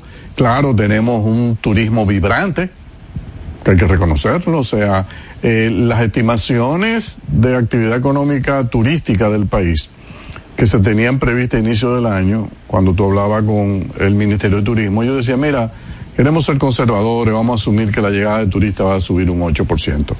¿Ah? Va a subir 13, 14%, o sea, casi el doble. Es un reflejo de que el trabajo que se ha hecho ha sido efectivo, eh, promoviendo el país eh, en el exterior, de, sin lugar a duda que República Dominicana es el país de moda en el mercado turístico global todo el mundo te habla de República Dominicana, te habla de Punta Cana, que quieren venir, que le encanta este país. Y óyeme, y han hecho unas campañas muy bonitas. Eh, en momentos en que la temporada de invierno se ha adelantado en todo eh, el hemisferio occidental, tuve las nevadas gigantescas en Europa. Oye, y tú le metes un anuncio de que tú estás con una pala de, de sacando nieve y de repente esa persona se transforma y está con un bikini, un traje de baño en la playa. Óyeme. Es tentador. Es muy tentador. Entonces, yo pienso que ahí dieron un, un palo con ese tipo de, de campaña muy bonita, muy, muy precisa y hay que reconocer que el dinamismo que ha exhibido el Ministerio de Turismo en esta administración, si tú me pones a hacer a mí un juicio de, de comparar todas las administraciones del Ministerio de Turismo, yo tendría que decir que la actual ha sido la más exitosa eh, desde que yo le vengo dando seguimiento. Y eso mucho Eso mucho tiempo, sí, pues yo no soy un niño. Entonces, yo tengo que reconocer que este trabajo que se ha hecho ahí es para mí, para mí el punto más luminoso de la administración del presidente Abinader. Creo que hay que reconocerlo, que se ha hecho un trabajo realmente espectacular. ¿Cómo no? Entonces, ¿tú, tú crees que eh, ese 2.5, de acuerdo a, a, posibles proyecciones, yo no sé si la fundación ha trabajado en algunas eh, proyecciones, ¿tú crees que, que podría ser un poquito menos? Si yo veo los indicadores, mira, cuando vino la venta del Black Friday, nosotros en la fundación eh, contactamos 13 grandes comercios de los que se destacan en ese segmento para ver cómo había sido el resultado con relación al año pasado. Y las informaciones que nos dieron es dos comercios nos dijeron que le fue mejor este año que el año pasado. Cuatro que quedaron parejos, o sea, más o menos igual. Y siete que dijeron que, que le fue peor. Ahora, tú tienes que tomar eso entre comillas. Esa es la información que te transmiten eso. Si tú dices que eso es 100% correcto lo que me están diciendo, tú dirías que la recuperación que se está mencionando no es tan rápida como, como se señala. Entonces, se me haría difícil creer que podemos crecer 2,5 en el año. Si es verdad eso que me contestaron esos 13 comercios. Ahora, tú sabes que aquí hay una tradición del empresario chivo que tú le dices eh, que siempre le va mal. Entonces, eh, al final los datos los vamos a ver en la DGI cuando presenten los resultados de las declaraciones de ITEVI. Ellos te han obligado a presentar lo que son sus ventas brutas. Y yo le doy mucho seguimiento a las ventas brutas. Lo que pasa es que el último dato que tenemos publicado de ventas brutas es a septiembre. Entonces, hasta que no veamos octubre, noviembre, y eso ya va a ser el año que viene, uh -huh. tenemos que asumir que los datos que el Banco Central da son lo correcto. ¿Cómo no? Entonces, yo, yo no me atrevo a pasar de ahí. ¿Cómo no? Este, y para el 24, las autoridades tienen expectativas de que estaríamos ya en el potencial. Bueno, el potencial eh, siempre se ha dicho que es entre 5 y 5.2. Yo pienso que es posible porque le va a convenir que el crecimiento fue muy bajo en el en el 23 en consecuencia hay un efecto base eh, sobre el cual tú vas a, a, comparar que es muy posible que alcancemos ese 5, 5.5. Yo creo que están dadas las posibilidades.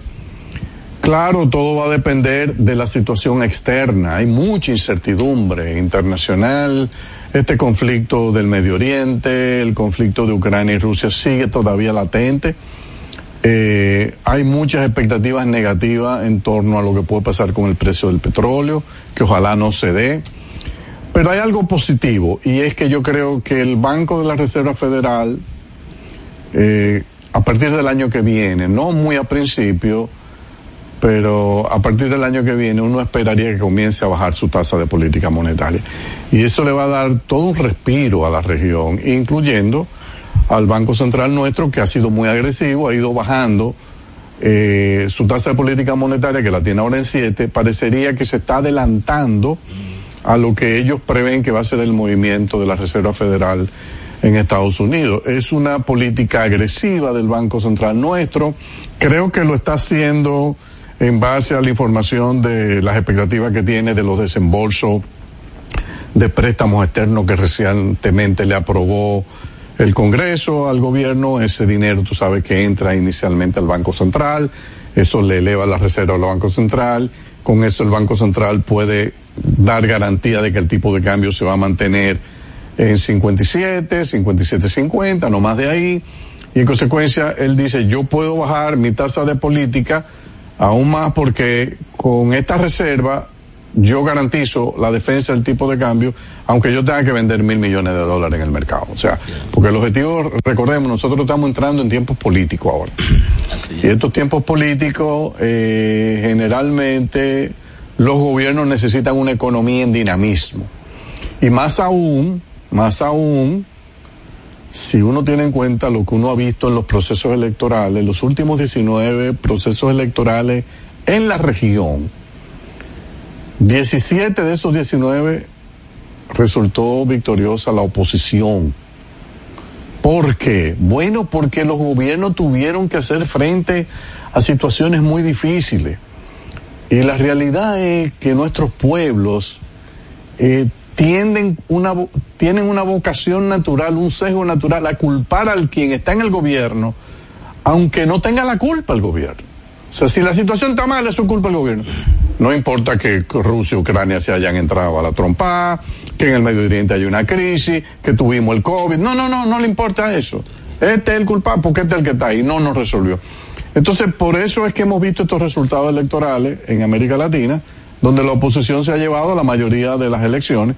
Entonces, ¿qué necesitaría esta administración que anda en búsqueda de su reelección?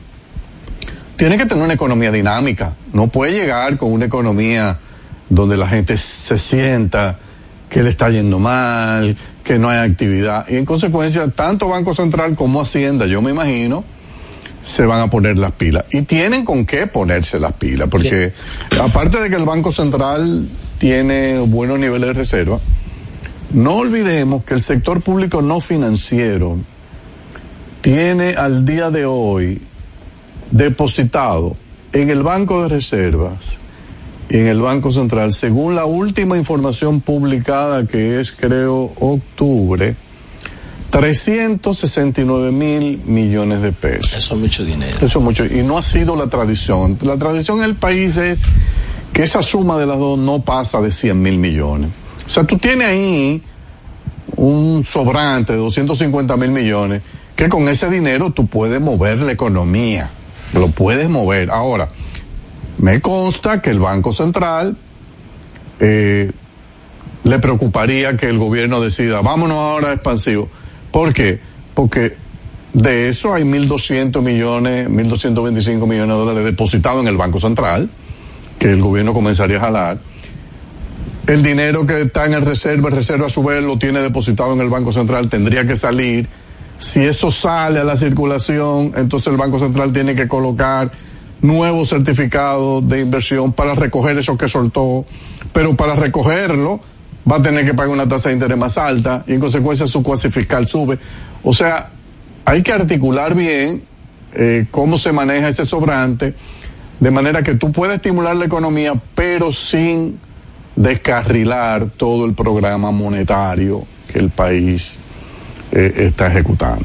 Pero sí, a mí me consta que al gobierno le convendría que esta economía en los primeros meses del año esté creciendo entre 5 y 6% y llegar a las elecciones con los precios relativamente estabilizados y con un crecimiento.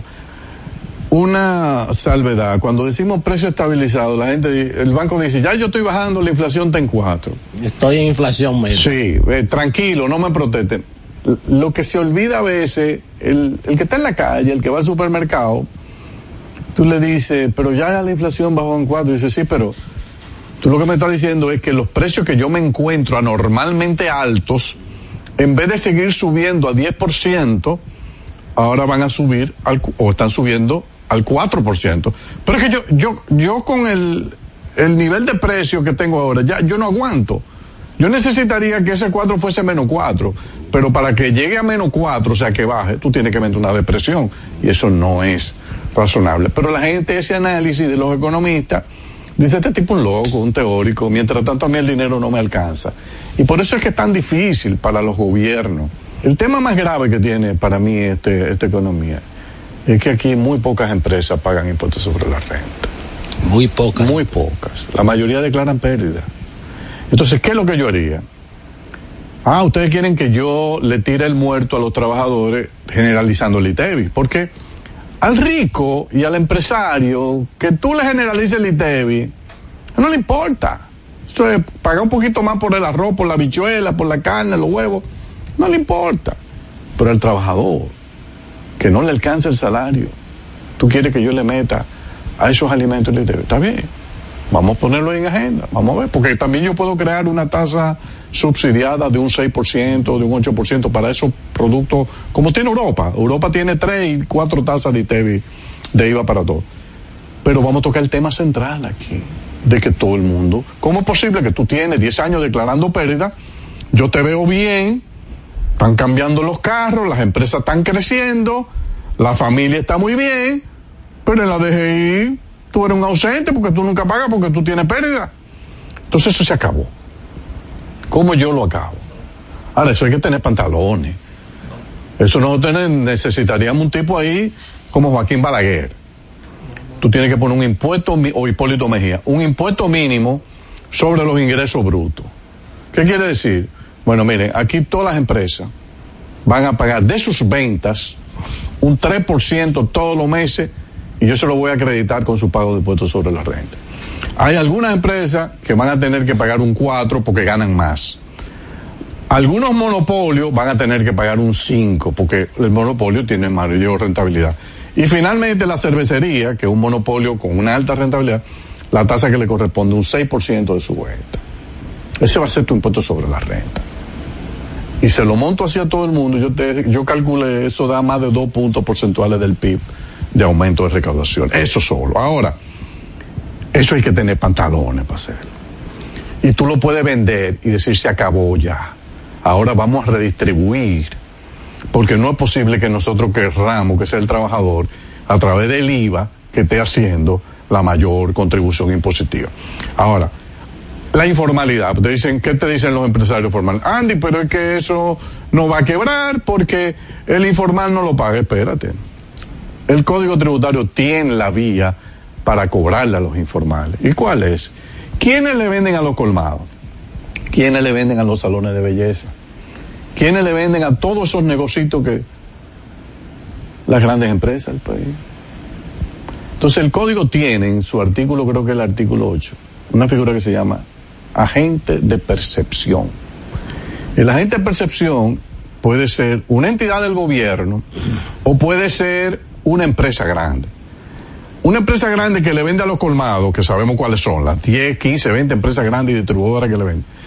¿Qué es lo que yo voy a llegar a acuerdo con ellos? Mira, tú me vas a cobrar, tú, yo no voy a bregar con colmado, ¿eh? Pues yo no me voy a meter 120, a perseguir a 120 mil negocios. Tú me vas a cobrar el ITEVI tuyo y el ITEVI que le corresponde pagar a él de al final. Y tú se lo vas a facturar a él, de manera que cuando tú le factures, él ya te lo va a estar pagando antes de él empezar a vender. Y ahí entonces yo empiezo a que ese claro, sector... gradual. Porque... Pero claro, pero óyeme, pero se hace porque eh, tú va, y la gente va a decir, ¿qué va a decir el Banco Central? Ah, pero eso va a afectar, va a disparar los precios en los colmados. Depende. Porque es que los supermercados están pagando el ITEVI. Si los colmados dicen, ah, nosotros ahora vamos entonces a subir los precios, bueno, tú lo puedes subir, pero si hay la amenaza de la competencia, que es el supermercado, tú tienes un límite de hasta donde tú puedes subir. Incluso ahí tú puedes meter, si quieres meterle un 1% de impuesto sobre la renta, que es sobre la venta, tú lo metes también. O sea, y, y ahí se acabó. Y yo no persigo a más nadie. A los chinos. Esa es otra que. Andy, pero ¿y cómo vamos a obligar con los chinos? Con los chinos lo tenemos que manejar en el único punto donde ellos son presos de confianza y eso se llama en la Dirección General de Aduana. Ahí yo le cobro por furgón. Furgón que viene de China, X suma, se acabó, no te quiero ver más nunca. Tú vendes lo que tú quieras. Pero ¿cuánto le voy a cobrar? Ah, yo te voy a meter ahí el ITEVI, el arancel, el impuesto sobre la renta, todo. Es como una patente para tú hacer negocio en este país. Porque tienen una vocación natural a la evasión. nacen en elevación. Entonces, bueno, yo te lo voy a cobrar ahí. Después, saca tu mercancía y vende. Entonces, esa es la forma de hacer una reforma fiscal sobre base pragmática, no con teoría. Si el gobierno, ahí hay algunos teóricos, no, que hay que subir el impuesto sobre la renta de 27 a 35. Yo me, me, río porque eso es felicidad para muchas empresas. Porque si tú nunca has pagado, no, tú no vas a pagar. Entonces es un allante, o sea, es muy allantosa, pero no sirve para nada. Entonces, el presidente que vaya a ser presidente de este país los próximos cuatro años, tiene que darse un baño de pragmatismo y de realidad. Y que vea cómo que se puede cobrar. Porque al final de cuentas, tú tienes que saber si ese equipo que tú tienes hoy en DGI puede cobrar y la forma en que más fácil puede cobrar es mientras más sencillo tú se lo pongas el sistema. Tú no puedes dejarlo ni que espérate, que tengo que... Aquí no hay capacidad en la DGI para tú supervisar 250 mil empresas. Eso no es posible. Entonces, quítate eso de encima y ponle un impuesto sobre el ingreso bruto. Algunos te van a decir, Andy, pero es que yo pierdo porque eh, yo yo soy un filántropo, yo, yo realmente tengo este negocio, pero es para servir al país. Digo, no, vamos a una cosa. Tú, yo te valoro. Esa filantropía tuya te aplaudo, te pero de aquí en adelante, tú vas a hacer la filantropía después que tú me pagues el 3. tú me pagues el 3, o sea, lo que tú estás vendiendo a 100, que tú no ganas dinero, yo te voy a pedir que tú lo vendas a 103. Me saca mi 3 y después entonces tú te quedas 100 contra 100, tú no sigues ganando, tú sigues siendo eh, filántropo, pero yo como Estado tengo dinero para mejorar salud, para mejorar educación, para mejorar las obras de infraestructura física. Así que no me haga no me venga con teoría. Para todos hay respuesta. Ahora, lo que tiene que haber es capacidad y fuerza en la negociación. ¿Cómo no? Mira, Andy, eh, se acabó el tiempo, tú sabes que en televisión tú eres productor de, televisión y es eh, bueno, eh, tenemos en un minuto, tenemos motivo para celebrar PISA y, y, publicar espacio pagado, pruebas PISA, de que bueno, ya en vez de ser del 81 evaluados somos el 79. Yo, yo sería conservador, yo sería conservador porque cuando tú nos ves en el mapa de América Latina, seguimos en el último lugar. En América Latina seguimos en el último lugar. Entonces, no, creo que la moderación es lo mejor. Vamos a darle tiempo a eso. Yo no creo que, hayamos subido unos punticos. Eso está dentro de los errores, de márgenes, dependiendo quiénes se examinaron esta vez. Puede haber un susto entonces en el 25, entonces se van esto hay que verlo más a largo plazo. Yo, mientras yo me vea que en la cola, estamos en la cola, incluso Paraguay tiene mejor y El Salvador, mejor nota promedio que nosotros, yo no haría fiesta. Porque es que le están dando munición a la oposición para que te acabe. No cometan, esa es mi opinión, no cometan ese error. Yo no sé si ya salieron comunicados. Sí, no, Ah, eh, bueno, que yo no lo había visto. Sí, espacio para. Buenas noticias se llama. Qué, pena. Y nos queda una tronera, pero eso debe ser un programa aparte, sector eléctrico. Ah, sí, eso venimos un día. Eso venimos un día. 40% de pérdida por ahí. Sí, ese es, ese es uno de los puntos. Una tragedia. ¿eh? Quizá el punto más negativo de la administración del presidente Abinader. Lamentablemente, sí. Eso. Eh, yo creo que él va a necesitar un nuevo equipo eléctrico. Yo no sé si la gente se lo dice o no, pero con ese equipo que él tiene no va para ningún lado. No ha, no ha, no ha resuelto. No, no, él tiene que buscar. Y tiene que hacer cambios drásticos y gente que lo pueda comunicar también. O sea, nosotros no podemos seguir con este manejo de la redes. Ahí es que está el punto central. Ahora, eh, alguien va a tener que hacer la campaña de explicar que aquí hay que pagar la energía. Como pagamos los teléfonos, claro, Claro, y lo pagan los pobres. Y, y que el inversionista privado que entre a una de las redes, que tú le des, a través de la supervisión y la regulación, tiene que darte muestra de que está introduciendo equipos de alta tecnología para evitar el robo y la evasión. Gracias, Andy.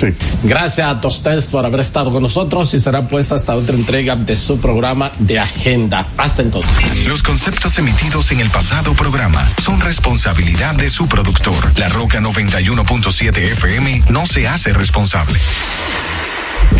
91.7 La Roca. Para este sábado. Si aciertas con el combo de Supermas, te ganas 317 millones. Si combinas los 6 del loto con el Supermas, te ganas 217 millones. Si combinas los 6 del loto con el más, te ganas 117 millones. Y si solo aciertas los 6 del loto, te ganas 17 millones. Para este sábado, 317 millones. Busca en leisa.com las 19 formas de ganar con el Supermas. Leisa, tu única loto, la fábrica de millonarios. Ahorra tiempo. Con tu paso rápido, evita las filas y contribuye a mantener la fluidez en las estaciones de peaje. Adquiere tu kit de paso rápido por solo 250 pesos con 200 pesos de recarga incluidos. Uniformes Batiza, única tienda con todo tipo de uniformes en existencia y por encargos. 42 años siendo líderes en el mercado dominicano, en la venta al detalle y al por mayor de uniformes tradicionales y personalizados, bordado, serigrafía y sublimación. Visítanos en cualquiera de nuestras sucursales en Santo Domingo, Avenida Mella, Naco y Punta Cana. Síguenos en las redes sociales, arroba Uniformes Batiza, tu imagen corporativa en manos de expertos. Uniformes Batiza peso el millón. Ahora en Superquino, un peso es un millón. Todos los días, no te pierdas eso. 25 millones por 25 pesos. Eso sí está bien. Un millón por un peso. Superquino de Lexa, un peso es un millón. ¿Y cómo es eso? Ahora Superquino TV de Lexa te da 25 millones por 25 pesos. Juega Superquino TV, el fuerte de Lexa y gánate 25 millones por 25 pesos todos los días.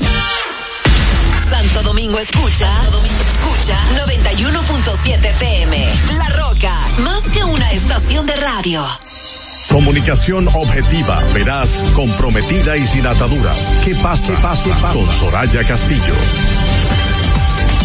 como cada viernes nosotros nos movemos un poquito hacia otro lado, eh, un poquito más divertido y no con Hochi, pero sí un programa un poquito eh, más ligero, más ameno, nos apartamos un poco de la política y de tantos problemas que de por sí pues viene cada día eh, durante toda la semana. Así es que nosotros hoy contamos con una persona muy especial, una mujer muy alegre, muy carismática, muy querida por toda la gente, muy chispeante y definitivamente ella es todo un show. Pamela Sueta está con nosotros. Gracias. Ay. Eh, tu programa ya tiene unos siete años. Siete años. Eh, con lo difícil que está la, la, televisión, porque ya las publicitarias pues dividen eh, lo que es eh, la publicidad, valga la redundancia, en diferentes medios y las redes sociales pues han aupado mucho esta publicidad. ¿Cómo te mantienes innovándote en el gusto de la audiencia y cómo te has hecho para sobrevivir cuando muchas figuras se han salido de la televisión? Mira, yo creo que la clave ha sido eh, mantener la calidad ante todo. Eso es lo primero. Hay muchos canales de televisión, por ende, hay la oferta televisiva es muy amplia. Pero si nos ponemos, o desde mi criterio, porque verdad, para los gustos los colores, desde mi criterio, cuando me pongo a evaluar la, la calidad de lo que se hace en televisión, son muy pocos los espacios que yo digo, este tiene calidad, este me gusta, este tiene concepto. Entonces, yo trato de que mi programa, desde el momento en que concebimos Pamela todo un show, eh, fuera de, de una forma, tuviera un estilo, de su producción, el contenido que nosotros ofrecemos y no hemos mantenido fiel a eso. Yo no trato de, de montarme en olas, ni ser viral por algo o llevar a algún invitado porque me va a dar rating, no. O sea, fiel a lo que nosotros entendemos que es un contenido de calidad para el público. Un programa refrescante, divertido, no, o sea, ahora mismo en televisión no hay nada parecido. Es como que cada quien tiene su, su sello muy, muy personal, muy particular. Y, y eso, trabajando, haciendo las cosas bien hechas y, y si muy bien dices, hoy en día tenemos redes sociales, claro que sí, que para allá se va una muy buena parte de, del pastel en cuanto a publicidad, pero la televisión sigue siendo la televisión y los anunciantes siguen necesitando estar en televisión. Entonces, si quieren invertir en televisión, pues se van a ir a los programas que entiendo yo, pues mantienen un estándar de calidad alto y, ahí colocan su publicidad. Nosotros, gracias a Dios, en ese aspecto nunca hemos tenido problema. ¿Que es fácil? No, no lo es es muy retador. Y competir con los enlatados, competir con YouTube, eh, competir con Netflix es, es difícil, es muy difícil, pero la gente consume televisión local, la consume. Y a mí no me queda la menor duda porque estoy siete años al aire con Pamela Todo Show, pero eso sin contar, duré cinco años al aire con Sigue la Noche, a eso más atrás siete años con Don Freddy, o sea, sumando en total tengo 20 años en los medios. Tú sabes que a propósito que a propósito de que mencionas a Don Freddy, mientras hablabas y ya que tus inicios todos lo saben eh, en la televisión, además de que en un canal como AME creo. En AME, en Canal 47, pero ahí comencé. vamos a decir que tu tu tu, tu escuela, Sí, tu sí, sí. enseñanza, tu tu tu, tu tu inicio formal ah, eh, junto con con Don Freddy eh, Veras Goico. ¿Qué, qué, qué tú crees que, que diría don Freddy? Que era eh, un hombre tan, tan estricto, que era una persona que no tenía pelo en la lengua para decir lo que pensara, ¿verdad? En favor de la sociedad o no en favor, decía lo que pensara. ¿Qué diría hoy don Freddy? de Don Freddy, que era eh, un hombre tan, tan estricto, que era una persona que no tenía pelo en la lengua para decir lo que pensara, ¿verdad? En favor de la sociedad o no en favor, decía lo que pensara. Era una persona que no tenía pelo en la lengua para decir lo que pensara, ¿verdad? En favor de la sociedad o no en favor, decía lo que pensara, lo que pensara, ¿verdad? En favor de la sociedad o no en favor, decía lo que pensara. ¿Qué diría hoy don sociedad o no en favor, decía lo que pensara? ¿Qué diría hoy don Freddy? ¿Qué pensara? ¿Qué diría? ¿Qué